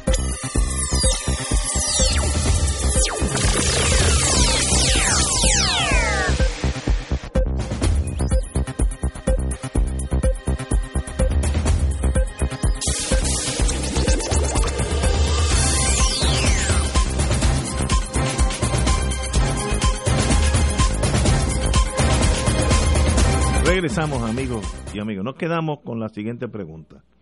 Como Puerto Rico es parte del comercio interestatal dentro de la nación americana y hay bibliotecas llenas de casos en que tiene que ver lo intocable que es eso dentro de la nación americana, siempre ha habido la, la duda qué puede ser el gobierno de Puerto Rico en torno a su aeropuerto o el gobierno de California en torno al aeropuerto de Los Ángeles. Eh, ¿Qué puede hacer un gobierno estatal en torno a esta pandemia? ¿Tiene el poder jurídico o coercitivo de decir o me trae un certificado de que no tiene la pandemia o yo se lo tomo aquí y hasta tanto del resultado usted está en, está en cuarentena? ¿Qué, creo, esto es a grandes rasgos, que eso fue lo que hizo Hawái. pero Ahora, ese, Ignacio, es el poder inherente del Estado. Ok, explícame tú. Porque no, no todos los poderes están escritos en piedra, Blanco y negro. sino tú deduces de la naturaleza del Estado que tiene el deber de proteger sus ciudadanos, ¿okay? especialmente en el rango de salud. O sea, tú no puedes poner en riesgo toda una población. Entonces, lo que tú no puedes ponerle equipaje irrazonable al movimiento de tráfico. O sea, tú no estás parando el avión. Tú no estás diciendo tú no puedes volar a Puerto Rico. Ah, si tú vienes a Puerto Rico y tienes una mata de marihuana en la, en, la maleta, vas para la cárcel. O sea, si tú vienes a Puerto Rico y traes cosas que están prohibidas para entrar, te vas a la cárcel. Si tú vienes infectado, te vas al, al hospital o te metes en cuarentena hasta que estés fit para estar en la y población. el Estado tiene ese poder Claro, claro. No riñe con ningún poder federal, al contrario, lo suplementa. La nación tiene que ser una, una nación saludable. O sea, la salud es un derecho universal. O sea, tenemos que entenderlo. El poder está ahí, es un poder inherente del Estado. Y donde quiera que tú lo mires en constitucional es así. ¿Y, por, ¿Y por qué hemos sido tan tímidos, mofolongos tímidos. en el aeropuerto? Que es el centro, según indicó aquí Ignacio, porque hay una un desfase operacional en Puerto Rico que es terrible. O sea, no hay alguien que asuma una postura con fuerza y poder sobre cosas que son importantes y entonces tú tienes el de la Guardia Nacional opinando cuando el que tiene que opinar es el secretario de Justicia. Y la secretaria dijo, sí lo puedes hacer. Pues entonces, si el gobierno federal lo quiere retar, que la, que la meta a la cárcel, pero no lo va a hacer porque el Estado puede hacer eso, Ignacio. O sea, no podemos ponernos una gringola de que porque somos una colonia no podemos hacer nada. Sí podemos. Nosotros somos un pueblo. Somos un pueblo. Tenemos que defender la salud. O sea, es tan sencillo como eso. Y Las cosas bien difíciles que uno piensa son sencillas. Y si yo llego de Nueva York, eh, de Brook, voy a ver a mi tía, de Amorovi, y yo digo, yo tengo un derecho a. Yo yo vengo de. ¿Qué pasó? Tienes un derecho. ¿Ah? Fue en Ciales. ¿Qué ¿Ah, pasó? Que la persona no se quiso hacer la prueba. Y se fue a Ciales a ver una familia y murieron seis. ¿sabes? Anda murió a quien vino a ver. Por eso. O sea, este, o sea, porque tú. Pero eh, eso es negligencia del Estado. Del Estado. Del Estado. Tiene que tiene que arrestarlo, confinarlo, obligarlo. Bueno, porque tú no puedes poner en riesgo la población. una cosa. En Alemania, que ha tenido una conducta ejemplar, si tú eh, no te querías hacer la prueba cuando te metían en un hotel del Estado hasta que te pasaran los 14 días y lo paga el Estado. Pero tú no tienes derecho a salir en la calle. O sea, lo que yo quisiera expresar es que cuando hay una pandemia, los poderes de salud pública del Estado son primados son primados, como dice el licenciado Richard, van sobre los individuales. Usted dice, ah, no, yo tengo, a mí, como dijo unos, unos que estaban protestando, yo tengo derecho a no usar la mascarilla. Pues mire, usted no tiene ningún derecho, usted tenía ese derecho mientras no había una crisis de salud pública. Ahora el Estado tiene el derecho de supervivencia de la naturaleza propia del poli, lo llaman police power. Mire, usted tiene que defender la colectividad, tiene que ser en bases racionales. Por eso yo me alegro que la gobernadora hiciera algo, me acaban de informar aquí que cogió el 25% de la de Los de cupos. los cupos de un restaurante y en una iglesia el 25% porque no hay manera de tú decirle a las iglesias cero y a los restaurantes 25, eso llora ante los ojos de Dios, ¿verdad? Tiene que tener una base racional, aún en el estándar de revisión más deferente, este, tiene que tener una base racional y eso pues yo lo veo eh, enderezado, no sé lo de los gimnasios que está en la consideración, porque ¿por qué un restaurante 25 y un gimnasio cero puede haber una base racional, pero lo va a tener que expresar? Eh, y así Oye. que yo, yo creo que es claro, y lo que ha dicho el licenciado Richard, yo estoy totalmente de acuerdo, eh, es una negligencia crasa haber dejado entrar gente sin pruebas. Sí, y, el y yo no me explico cómo eh, eh, la gobernadora, que fue secretaria de justicia, permite que eso haya pasado por estos meses entrando como voluntario. Pero entonces, pues, la gente que no tiene síntomas, la mitad de los infectados no tienen síntomas. O sea que tú no puedes preguntarle, ¿usted se siente bien? Yo ¿Tiene fiebre? No, no tengo fiebre, siga caminando. No, una epidemia se, se coteja. Mire, yo he ido a alcaldía y si no me tomo la temperatura y no me pongo hand sanitizer y no tengo mascarilla, pues mire, lo siento, No, licenciado, usted no puede entrar. Y he ido a la farmacia mía y he ido a la panadería eh, y todo con medidas de distanciamiento y mascarilla. Y si usted no usa mascarilla, váyase a otro sitio y ha sido ejemplar la conducta. Lamentablemente hay alguna estadística que dieron hoy muy poderosa, quizás la más poderosa de todo, es que las contaminaciones en su gran mayoría son gente nuestra de menos de 60 años, pero las muertes son de más. más de 60. Sí, sí. Claro, los más viejitos nos vamos a morir primero, pero eso se acentúa vertiginosamente. Lo que eso quiere decir es que eh, la disciplina social nuestra falló. Cuando abrió la gobernadora los negocios, se fueron a chinchorrear sin mascarilla, sin distanciamiento, y ahí está eh, una contaminación que hoy la estamos pagando. Pero tardaron mucho, y todavía al día de hoy estaban eh, flojos en los aeropuertos y, y lo de los viejitos de no haberlos probado eso es eh, o sea a mí me perdonan pero eso es eso es casi homicidio voluntario esa negligencia. O sea cómo es posible que no hayan probado ni la mitad de los hogares de ancianos. Eso llora ante los ojos de Dios. O sea mucho discurso muchos gastos de esto. Y, cómo es eso este eso yo he visto cuando un gobernador llama a un secretario sabes y le dice, yo quiero el lunes que viene que usted me diga qué hizo con esta directriz. Si no la puede cumplir, sabe lo que tiene que hacer. Yo he estado allí cuando se lo han dicho, ¿sabes? Wow. Y he estado allí cuando uno que no entendió el mensaje en medio de una conferencia de prensa lo destituyen en medio de una conferencia. Es el poder, es un poder terrible, pero es que si no es la, como tú dices Ignacio, o sea, si tú eres el- la, la última representante, Tú eres el, el encargado. como decía Harry Truman, the box stops Sí, sí, usted es el capitán. Y usted, si es bueno, te felicitan. Y sabe Dios ni, ni te felicitan, esa es la verdad. Pero si es malo, Ah, Tú, eh, tiene la- problemas. La culpa es tuya. este, bueno, eh, aquí me recuerdan que Huesto Ruella, en, un, en una carta que mandó a Andy, le pedía a la gobernadora que pusiera restricciones severas en el aeropuerto. Así que esto viene hace esto hace meses que él lo dijo. bueno, yo le voy a decir una cosa. Yo estuve con el juez Torruella, que yo creía que era el que me había mandado a arrestar a mí en el 1980. O sea, que no es. eh, eh, porque yo desacaté una orden de él. Eh, yo estuve con él con la regata del 93, 92. 92. Eh, si yo en esta crisis fuera Dice la danza entonces que es el... Sí. Sí.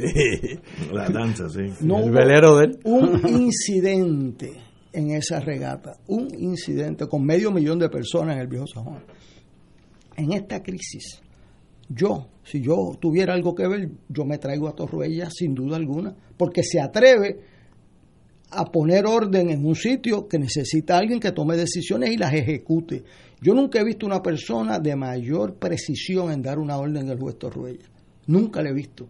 Este, y después que le daba la orden y se las daba en un tono que, nunca Ignacio lo ha usado en la Guardia Costanera.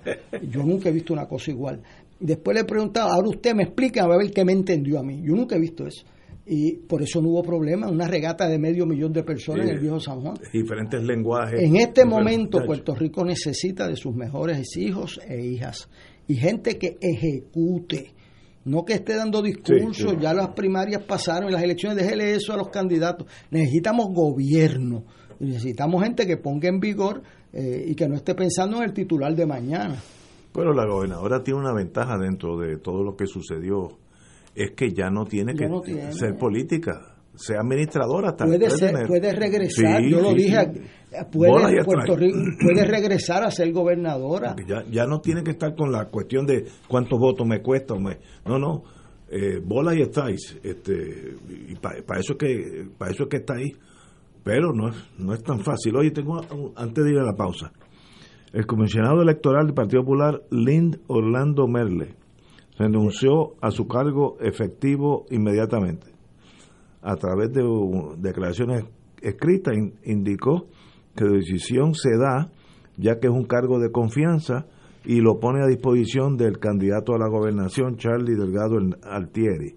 Eh, en comunicación, en consideración a la naturaleza y clasificación de confianza del cargo de comisionado electoral del PPD, le informo al presidente del Partido Popular Democrático, Carlos Delgado, mi determinación de poner su disposición al cargo de que ostento. En otras palabras, es un puesto del presidente del partido. Y así lo dice la ley, el, los reglamentos de los dos partidos, de todos los partidos.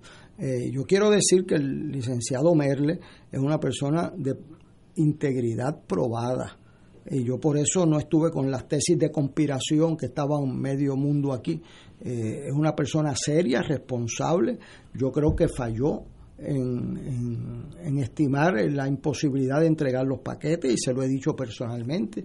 Pero eso es una cosa, un problema administrativo y otra es de integridad. Aquí tener una persona dispuesta al servicio público de esa naturaleza, pues es importante. Eh, mañana ya el Partido Popular tiene su primera reunión y supongo que el presidente y candidato a gobernador designará las personas responsables en la secretaría y, la comisaría electoral. Eh, así que esa es una... Es interesante que ahora eh, los que habían renunciado la semana pasada estén tratando de ver cómo no renuncian. Así que el licenciado Mel es hombre de palabra y, íntegro y ahí está. Eh, ahí está y eso es lo que corresponde. Y ahora el presidente de la comisión quiere pasarle un strike a este país un strike diciéndole, mire, yo soy un incompetente y como soy tan incompetente no me pueden sacar porque este, en lo que busquen otro se pueden tardar. O sea, déjenme a mí.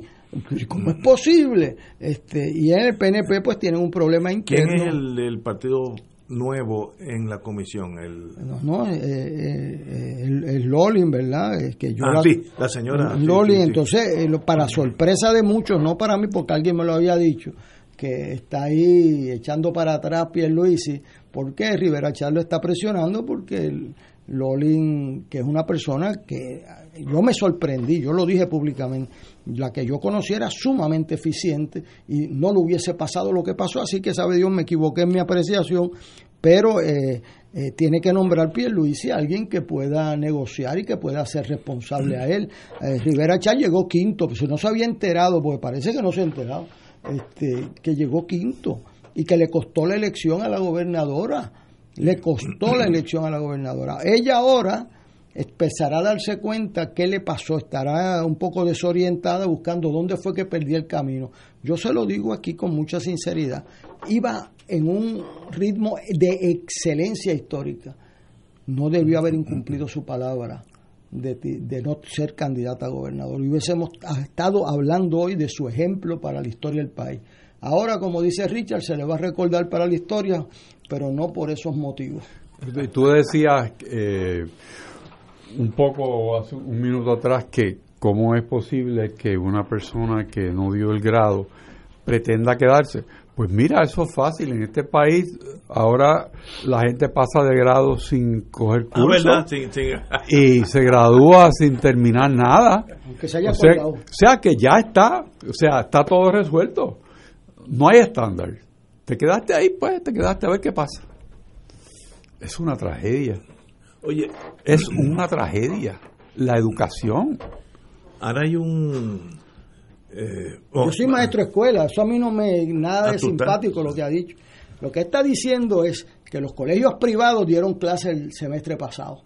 Y, graduaron gente. Y graduaron gente, ¿ok?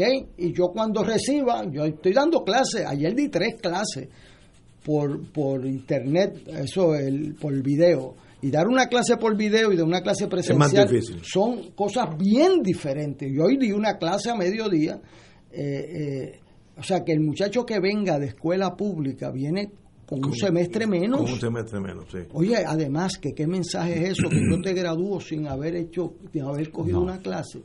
Oiga, eso es, o sea, para un joven eso es parte de su educación. Esa es la educación que un adulto le da, o un padre a un hijo, una madre a un hijo. O sea, usted se va a graduar aunque no estudie. Pero ¿y cómo es eso? O sea, incumplimos el darle clase.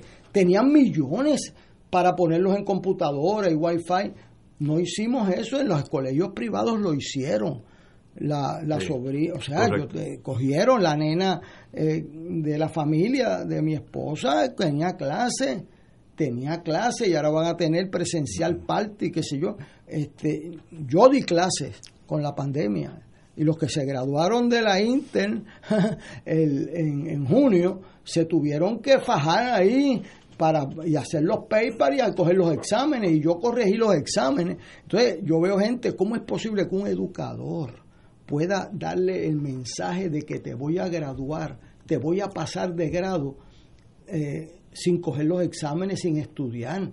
Oiga, eh, eso es como mofarse del sistema educativo porque las destrezas y conocimientos que tú tenías que tener en ese grado no las pusieron de chistes ahí. O sea, entonces tú los dejas sin esas destrezas, pero como me dijo a mí una vez un legislador popular, este, que yo peleé porque los días sábados, cuando Ignacio estaba en sus negocios, eh, los días sábados eran a veces libres. Entonces los, los negociantes plantearon en el Senado de Puerto Rico que eso le costaba mucho porque ese era un día de alta venta, entonces tenían que dar doble tiempo a los empleados, que por qué no pasaban los sábados libres a los lunes que ya no hay mucha gente los lunes y no tengo que tener muchos empleados. Entonces, este, presentaron la medida que si que el día libre que haya sábado se celebrara el lunes. Yo fui allí que estaba bregando con otra cosa y oigo esa discusión y le digo, pero espérate, espérate, espérate, y le vas a dar el día libre a las escuelas y vas a interrumpir la semana escolar. Ah, porque está la escuela. Claro, entonces este, alguien me dijo, ay bendito Héctor Luis, ¿cuándo tú has visto a un estudiante, un maestro quejarse por un día libre? pero eso no... O sea, back to reality, ¿no? Y yo llevo eso en el pecho como una piedra porque yo recibo mis estudiantes con esos días libres. Yo veo el producto de esos, eh, ¿cómo es que llaman? Los puentes en Puerto Rico que no cojan viernes clases, días libres, más días libres que nadie en el mundo. Puerto Rico tiene el número de días de clase más bajito del mundo. Y días de clase, una maestra de la Central me dijo, y están mal contados porque tienen 157 y son 155. Este, y yo le dije, ¿por qué? Porque la doctora Huelgo contó 157. No, no, porque usted no incluyó el día del maestro ahí. Y el día del maestro supone que haya clase, pero no hay. Y el día del comedor escolar que está puesto como día de clase, pero en el, en el convenio negociaron que lo tenían libre los del comedor escolar y como no tienen comida le dicen a los niños que no vengan. Por, por toda Europa, eh, las clases eh, las clases primarias incluye el sábado.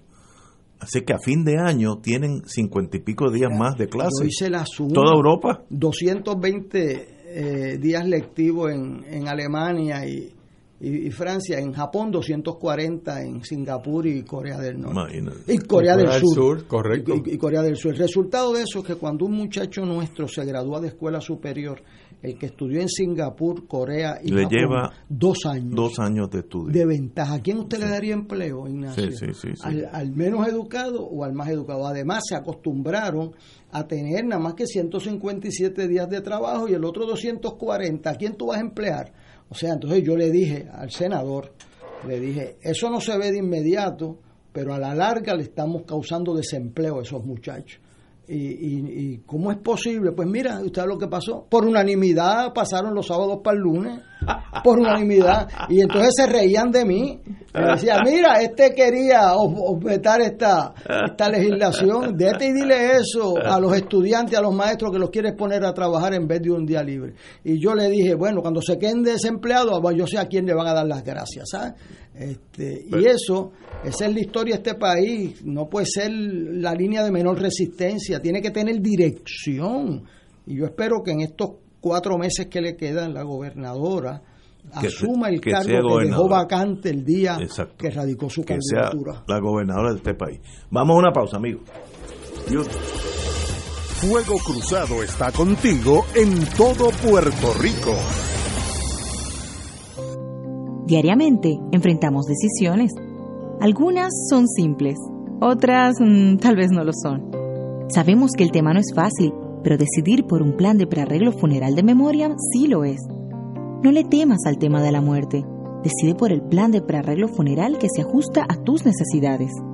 Llama ahora a Memoriam al 787-919-0099. Memoriam, porque el recuerdo permanece. Un producto de servicios funerarios católicos. Todos los jueves Radio Paz y la Administración del Seguro Social te ofrecen un espacio informativo para orientarte y aclarar tus dudas sobre los derechos, requisitos y obligaciones para poder disfrutar de sus beneficios. Plantea tus preguntas por el 787-300-4982 y conoce antes que nadie los detalles concernientes a cambios y nuevas regulaciones, escuchando todo sobre Seguro Social con Víctor Rodríguez los jueves de 2 a 3 de la tarde por Radio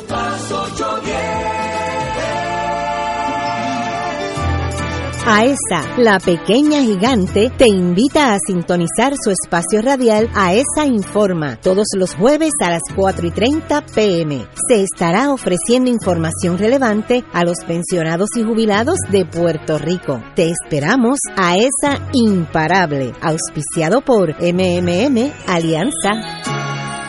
En Oro 92.5 FM, Radio Paz 810 y el Canal 13 estamos trabajando a tono con la emergencia que en estos momentos está viviendo Puerto Rico. Estamos ofreciendo nuestros servicios al máximo con el personal disponible según nos permitan las circunstancias. Si tiene un mensaje para ofrecer a sus asociados, clientes o personal, solo tiene que llamar al 787-349-7949, 787-552-0825 y nuestros empleados le comunican al personal de ventas para atender su necesidad. A nuestros clientes estén en comunicación con su ejecutivo o ejecutiva de ventas que continúan ofreciendo sus servicios como de costumbre. Recuerden los teléfonos 787-349-7949 y 787-552-0825.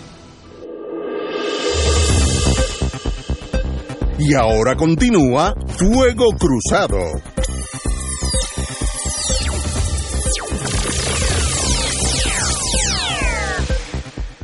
Regresamos amigos y amigas a Fuego Cruzado. Bueno, la noticia que ya está corriendo por ahí que la licenciada Charbonnier presentó su renuncia. Ayer la presentó a los puestos dentro del partido. Hoy a la Cámara hubo cierta confusión, pero ya, ya es oficial que ella presentó su renuncia. Ella había solicitado septiembre 15 por allá y el presidente de la Cámara dijo que tenía que ser eh, lo antes posible, etcétera. Eso se dilucidará en la semana, pero no hay duda que la carrera política de la licenciada Charbonier llegó a un fin estrepitosamente malo.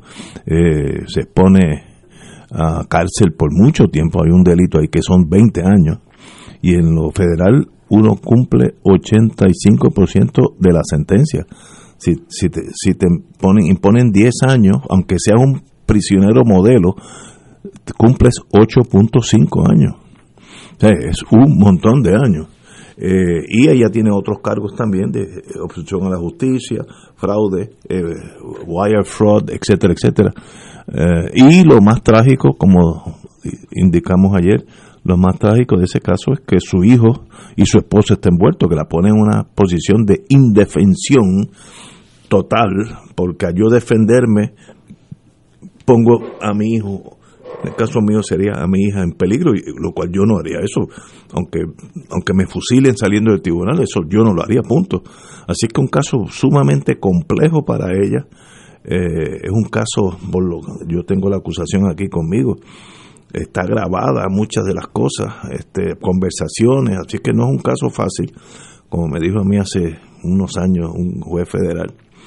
Eh, por buen abogado que tú seas, tú no puedes contrainterrogar una grabación de tu voz.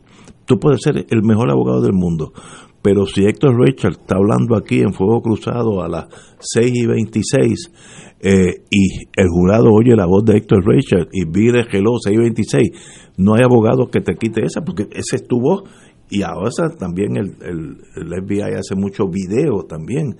Y si te ven a ti entrando al sitio donde tú dijiste que no estaba, pues ahí se acabó el caso. Así que ahora, ahora es más complejo. Eh, también tienen una obstrucción a la justicia. Ella trató de borrar todo lo que tenía, los contactos eh, que tenía en su teléfono, que eso es evidencia en contra en dos sentidos. Primero, un delito. Y segundo, ¿por qué tú borraste la conversación?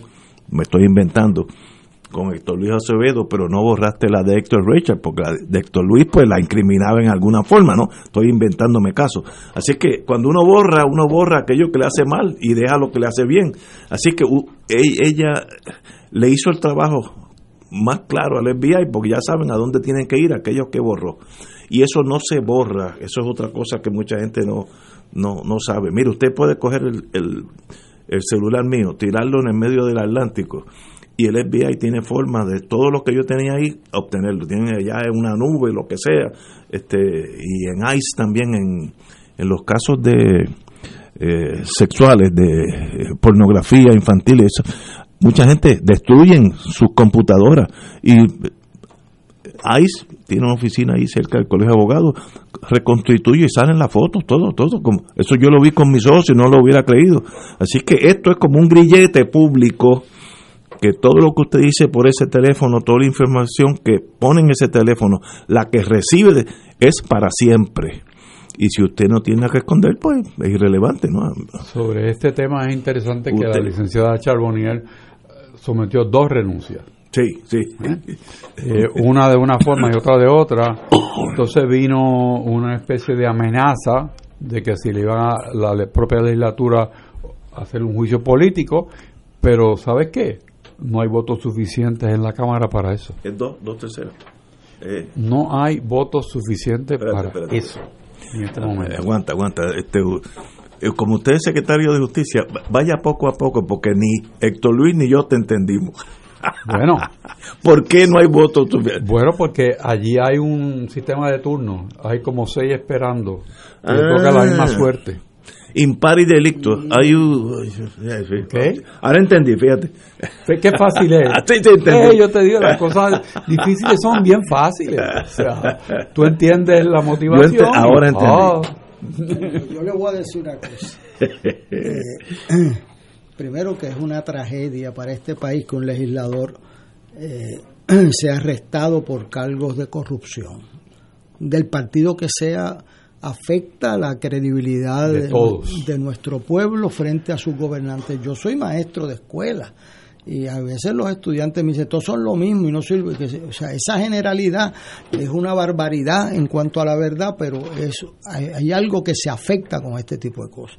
Lo segundo, como dice en la página 4 del indictment, que no se le fue al fiscal federal, dice que ella presidía la comisión de ética, de, la Cámara de Representantes. Eso no lo pusieron ahí por casualidad.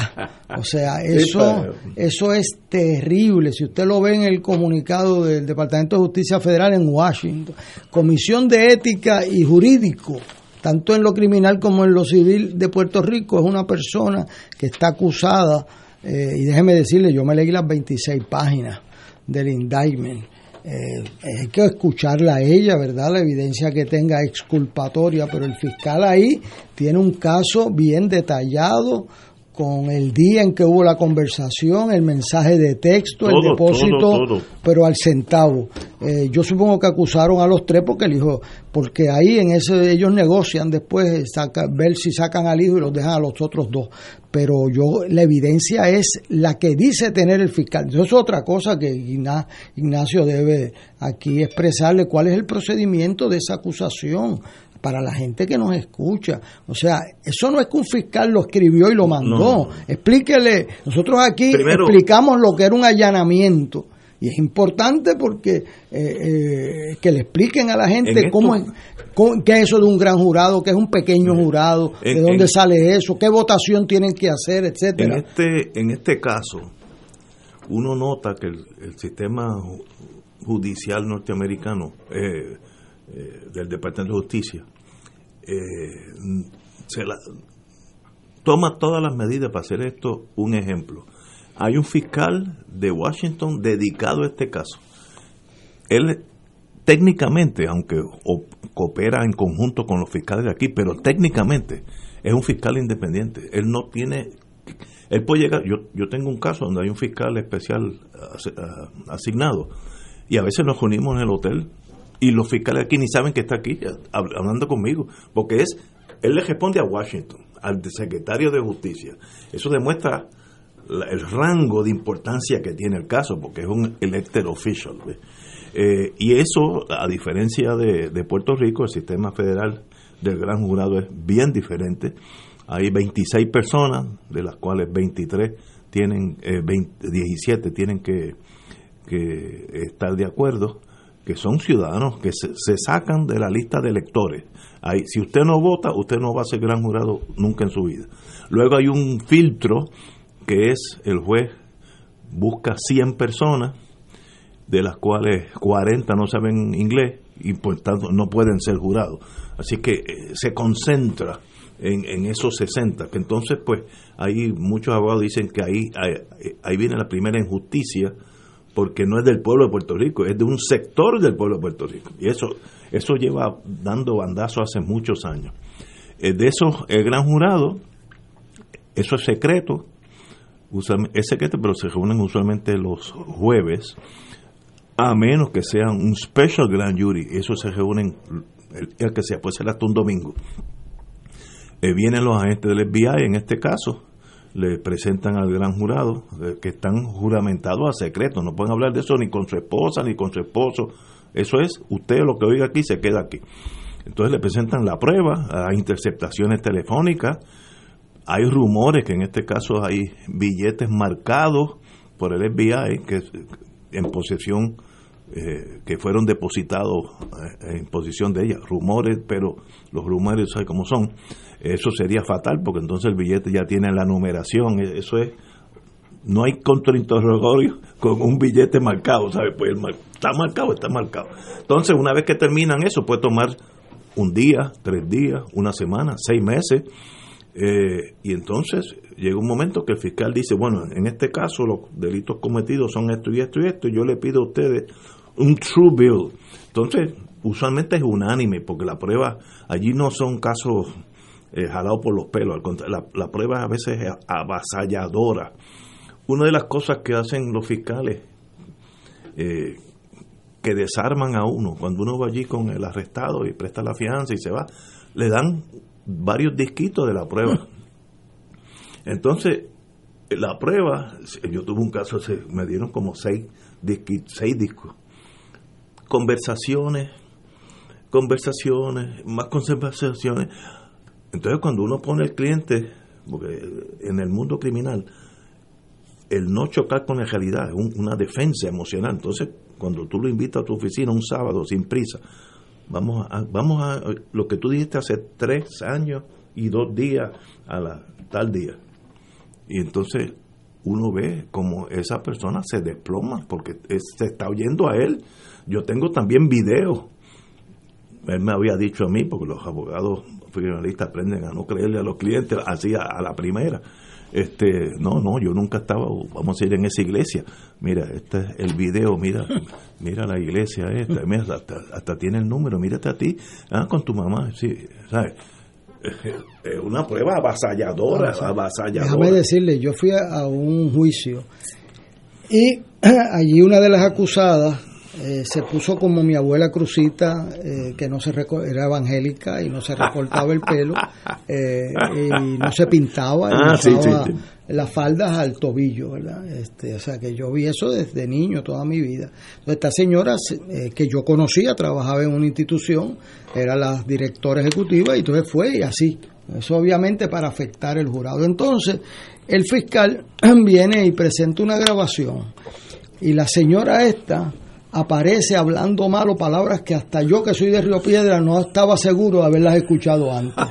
Y entonces entre ellas, eh, Frankie Rebollo Hijo era el abogado de ella, este, entre ellas eh, me decía, este alcalde es esto, pa, pa, pa, pa, pa, por unas cosas terribles, pues no se dejó un chavo. Este, y qué sé yo, entonces eh, yo veía a los jurados despiertos con eso. Entonces el juez usted venía y decía, eh, vamos a pedirle que me... Yo no escuché bien la grabación. Podíamos ponerla de nuevo. Yo no escuché bien la grabación, digo, el fue usted. Y entonces se había oído clarito, este, y, y el abogado Rebollo decía, no, no, no es necesario. El que digo si es necesario no soy yo, póngamela de nuevo. Y fíjate de eso, no hay nada tan devastador. yo veía a la persona con toda su indumentaria de, de allá, de religiosa, hablando pestes y sapos y culebras por esa boca. Esto, yo vi ese indictment, el indictment está muy bien. Muy bien escrito. Está cronológicamente fuertísimo. Me dio mucha pena que aquí ella vuelva a hablar de Dios cuando la acusan. O sea, cuando uno tiene que hablar de Dios en la vida diaria, este, no es cuando lo acusan, ¿sabes? Y me da mucha pena que aquí gente se quieren pegar a la figura de Dios cuando lo arrestan. Y eso es un doble pecado para mí. Este, eh, bregue con Dios en su vida diaria, como dice eh, en los evangelios, pero no puede bregar con la vida diaria libre de Dios. Y entonces, y, aún usando a nombre de Dios para su elección, y entonces cuando lo arrestan, tengo a Dios de mi mano. Contra mí eso, eh, o sea, cuando usted lee lo que pasó ahí, eso está detallado cheque por cheque, oh, depósito por depósito en cash, en el ATH, eso está al detalle. Cuando usted lee eso, pues sabe que ahí al menos hay unos hechos devastadores.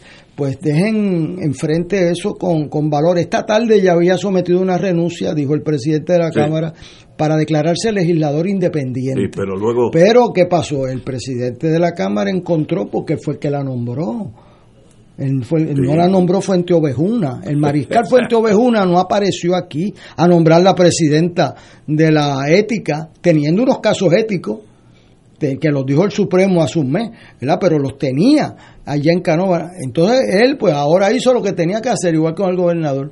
Pues, este, defiéndase. Yo creo, a diferencia del amigo Héctor Richard, que no tendría los votos al comenzar la tarde. Pero yo le aseguro le aseguro que la minoría política eh, no va a permitir, salvo dos o tres, por X razones, que eso los pusiera a votar en que no habían los votos. Salieron, pero no llegaron, Héctor.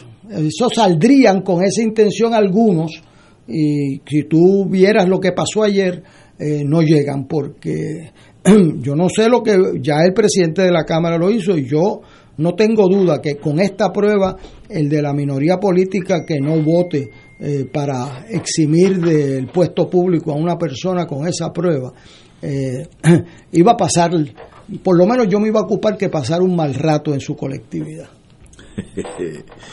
Héctor, esta acusación, ¿qué tú crees que hay detrás de esto en el sentido de investigación? Donde hasta cheque a cheque depósito a depósito, ATH, ATH, todo. Y cada, técnicamente, si quisieran, cada transacción a un delito, para que la han agrupado, porque si no serían 100 delitos, ¿no? Este, eh, usted que estuvo allí. Un, un trabajo excelente de investigación demuestra que los informantes eh, proveyeron A y la información. ¿Quiénes son esos? Eh, esas personas son sí, sí. Tienen que ser allegados, sí, tienen que allegados eh, y posiblemente sentido porque el dinero que les tocaba pues no le llegó.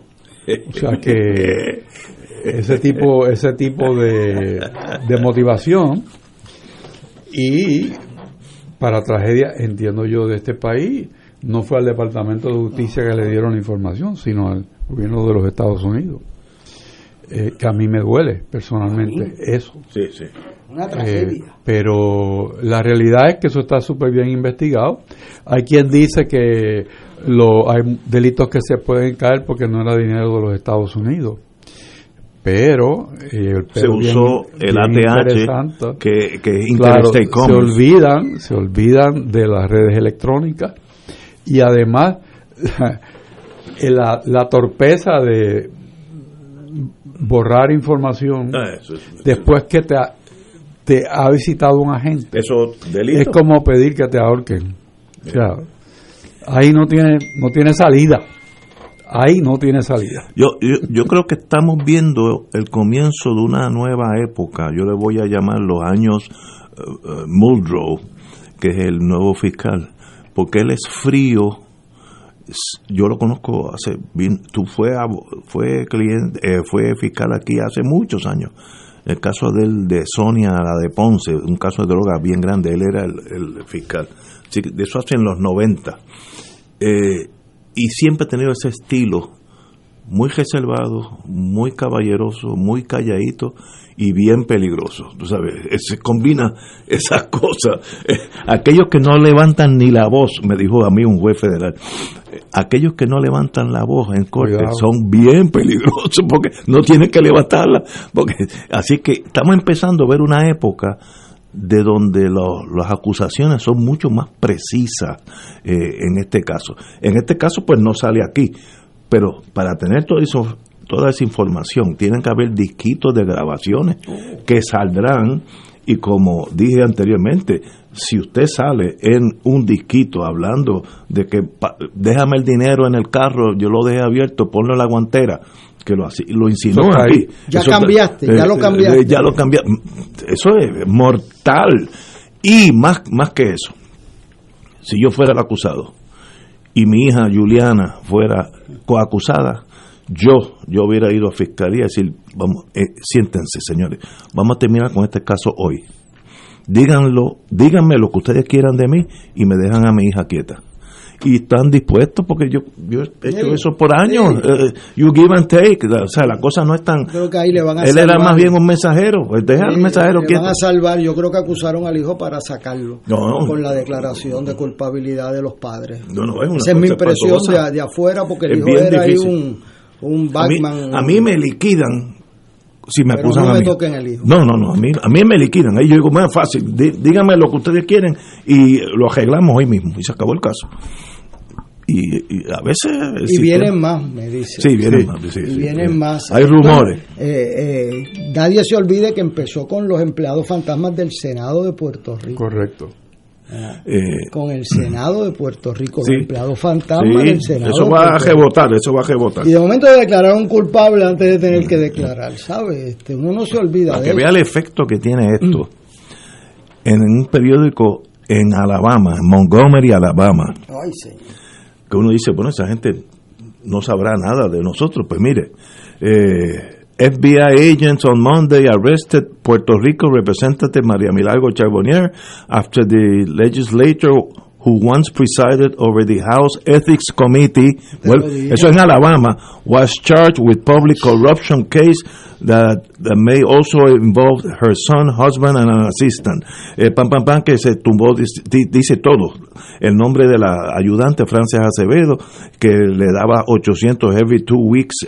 Esto es en Alabama, En Alabama. Montgomery, Alabama. Mira, Ignacio, yo hacía parte de mi educación militar en Mississippi, ¿verdad? Porque como... Fort de-. No, en, en Mississippi, en la, en la Universidad de Southern Mississippi, USM, porque como nos mandaban para allá dos aviones o tres aviones para coger, porque los de Mississippi presidían las comisiones de appropriation Ah, del bien. Senado y había que mantener las universidades abiertas. Entendemos. Eh, Uno no, no es tan ingenuo, ¿verdad?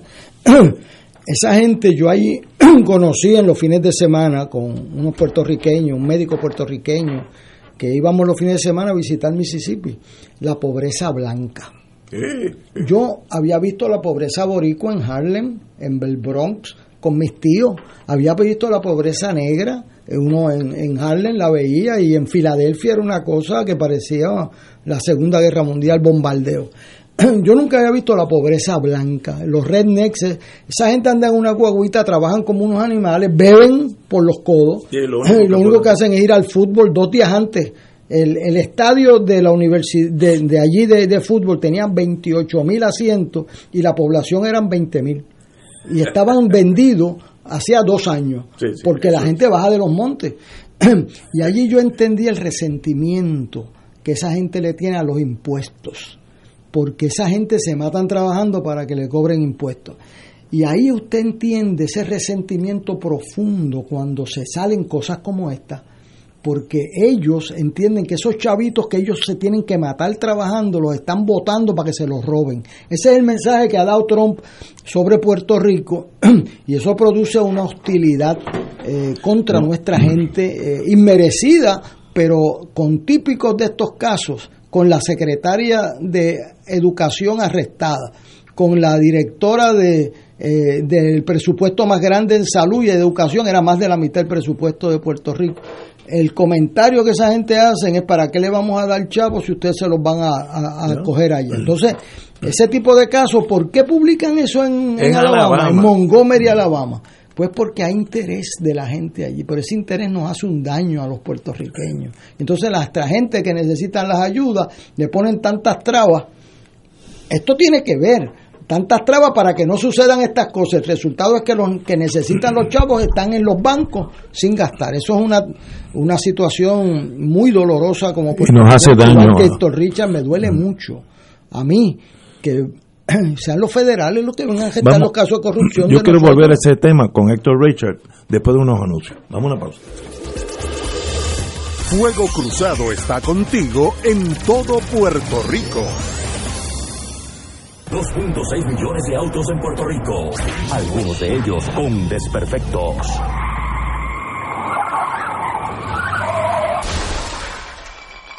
Autocontrol. Tu carro, tu carro, tu mundo.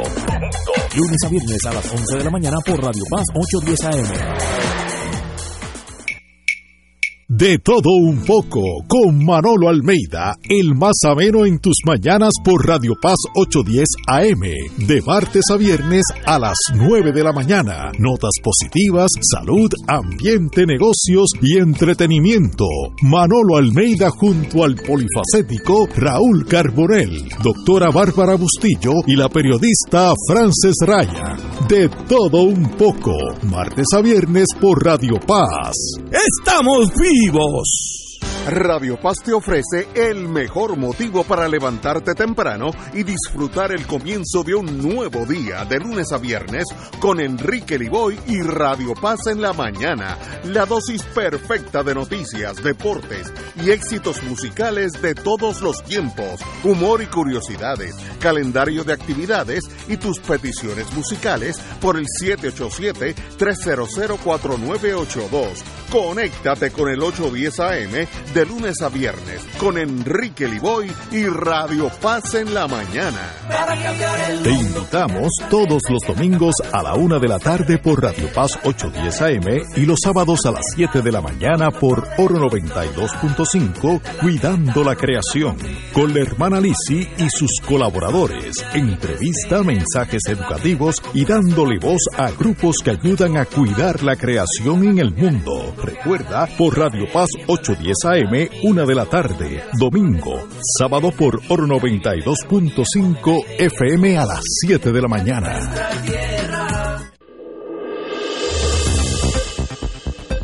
Y ahora continúa Fuego Cruzado.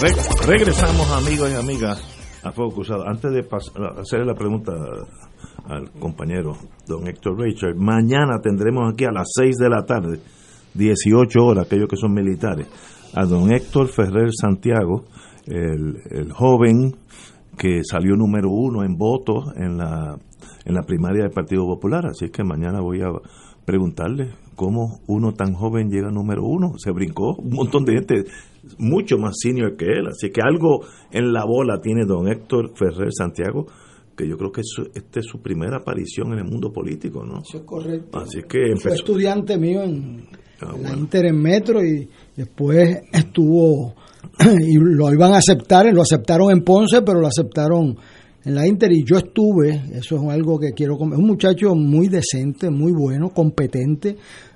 Espero que sepa que esta victoria eh, es un incentivo a mantener las esencias de humildad y honradez que, que le han caracterizado. Él y su papá desfilaron juntos en mayo antepasado, pues se graduó Héctor Ferrer, hijo de abogado, siendo presidente de su clase, y su papá de una maestría en Derecho. se desfilaron juntos. Eh, muy bonito. y es una cosa que lo debe motivar. Yo me siento muy orgulloso de él y espero que... Allá, a estar aquí mañana a las 6 de la tarde. la mejor de las suertes y que no deje nunca perder el norte de lo que lo llevó ahí, que es el desagravio de un pueblo agradecido a uno de sus servidores públicos electos.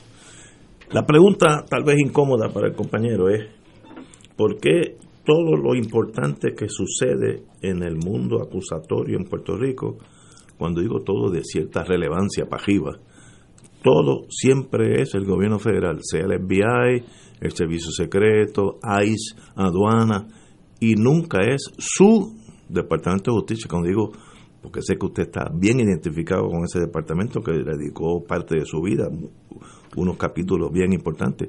¿Por qué? ¿Qué ha pasado? la contestación es, realmente sencilla. De los años 90 hacia acá, el, el modelo del Departamento de Justicia de Puerto Rico es pasarle los casos importantes a la esfera federal supuestamente porque tienen mejores posibilidades de ser tratados de una forma más eficiente. O sea, y en esa medida, pues el gobierno de Puerto Rico, eh, el, Departamento de Justicia, la policía, el gobernador, pues no se involucran en esa parte eh, un poco difícil de manejar, especialmente cuando son delitos asociados a la administración pública. Que eso, si uno... que no me salpique claro, como gobernador, pues mejor no, no que sean los americanos. Bueno, tenemos que, y esto no es nada, eh, un descubrimiento, hubo una secretaria de justicia que por escrito dijo, no me envíen esa información porque la tengo que investigar. O sea que, que eso, eso pues demuestra hasta dónde ha llegado el modelo, vamos a llamarle así, el modelo de yo me lavo las manos. O sea, y no, no me meto y eso demuestra por qué estamos como estamos. Y se mira hacia el gobierno federal para sacar el calzo a la cosa, o sea, para no... Pero entonces, todo lo que es importante no es del Departamento de Justicia los casos grandes, importantes. Bueno, sí. Porque debiera. ¿Y entonces para qué está esa gente ahí? Bueno, este, para los chiquitos. Para los chiquitos. Eso hay que reconstruirlo. Además han pasado casos terribles. El caso de la tómbola. Eh, el, de, aquel señor, el del Instituto del SIDA. Es que, pero en la tómbola el juez lo absuelve. Lo absuelve. Y, donde habían habido múltiples asesinatos. Y en el mismo tribunal. Arrestan a la gente. Arrestan al, declarado inocente por el juez. Lo arrestan los federales y se declara culpable después. O sea, cuando tú ves eso, pues tú sabes por qué hemos perdido la valía del pueblo de Puerto Rico a sus instituciones, porque eh, aquí se juzga no por el discurso, sino por los hechos. La realidad es la que dice Ignacio, o sea, los casos grandes eh, por el procedente ese que señala Richard para evitarse problemas con el gobernador. Porque, ¿cómo es posible que tú tengas 40 convicciones federales y no hayan un referido del Departamento de Justicia de Puerto Rico? O sea, ¿cómo es eso?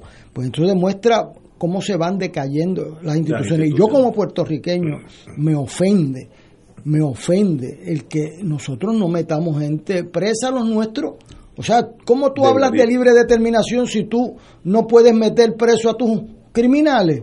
el, modelo el modelo era distinto antes de ese de esos episodios de los años 90 o sea era que el departamento de justicia hacía su trabajo y el gobierno federal le daba apoyo a esos casos y cuando cuando el caso era de tal naturaleza que se necesitaban instrumentos de investigación que no tiene el gobierno de Puerto Rico porque la constitución lo prohíbe. Intercepción de, pues de teléfono.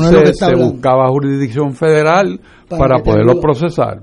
Y tú sabes algunos de los casos, porque tú estabas en un lado y estaba en el otro. Exacto. Bueno, este, y entonces el, el, el modelo era de tal manera que el Departamento de Justicia de Puerto Rico procesaba casos que tenían origen en el sistema federal porque se violaban leyes idénticas y por lo tanto Puerto Rico podía procesarlos para descongestionar un poco el, sistema federal que estaba hasta las orejas de trabajo al punto que el Departamento de Justicia de Puerto Rico le prestaba fiscales al Departamento de Justicia Federal para hacer el trabajo.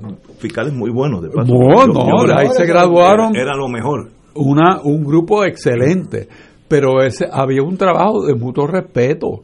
O sea, no era de que tú eres mejor que yo. No, no, no. Yo tengo un, un negociado de investigaciones que hace su trabajo. Y entonces no existía el embeleco este del Departamento de Seguridad que eso es funesto para lo que es el law enforcement en Puerto Rico y yo espero que todos los candidatos a, la gobernación digan que van a abolir eso. O sea, es que no es posible. Bueno, eso lo manifestó la licenciada Conte, la de ciencia forense, que dijo, mire, yo hacía una orden de compra y se hacía el mismo día, y ahora tardo cuatro y cinco días. Si ustedes quieren que eso siga así, se buscan a otro, que es lo mejor que tiene este gobierno. Ahora, yo quiero decir lo siguiente, esta situación que ha pasado con la exsecretaria de Justicia, con la situación presente, requiere una reflexión sobre nuestro Departamento de Justicia. Eh, no podemos seguir con el mismo esquema. Algo, o sea, eh, esto va más allá de un caso, va, es una cuestión institucional. Requiere diálogo, a ver qué alternativas hay. De alguien dijo en un debate que, que tuviera el, el, el hire pero no el fire, o sea, que el gobernador no pueda destituirlo. Otros han puesto una imagen de que sea un término más amplio. Yo creo que eso merece un diálogo antes que anuncien, porque aquí la gente anuncia las cosas y después las estudian. Tiene que ser, eh, o sea, el ejemplo de la constituyente es que allí se estudió primero por la gente número uno del mundo y entonces usted discute política pública eh, a base de estarle información y yo creo que eso es lo que debemos hacer como pueblo, pero como vamos, nosotros necesitamos un departamento de justicia correcto, que opere. Que opere y además que no voten a la secretaria dependiendo a quién va a acusar. Eso, eso, eso es, eh, es una tragedia. Eso es una, es una situación explosiva. Y el próximo gobierno tiene que tener eso como una de las metas importantes la reconstrucción del Departamento de Justicia. ¿Usted no estaría dispuesto a volver a hacer part-time, secretario? Uno nunca vuelve a la casa. Mira, muchachos, yo me acuerdo cuando los años que su señoría estaba allí, eh, que tenía el pelo absolutamente negro, negro, como yo también, y los dos lo tenemos blanco. Eso quiere decir que han pasado. No se quejen de eso. Señores, tenemos que irnos. Así que hasta mañana, donde estaremos con Héctor Ferrer Santiago, el licenciado Héctor Ferrer Santiago, eh, el joven que sacó, salió más, sacó más votos para la Cámara de Representantes que cualquier otro. Así que algo tiene ese joven que hay que velarlo. Vamos a una pausa.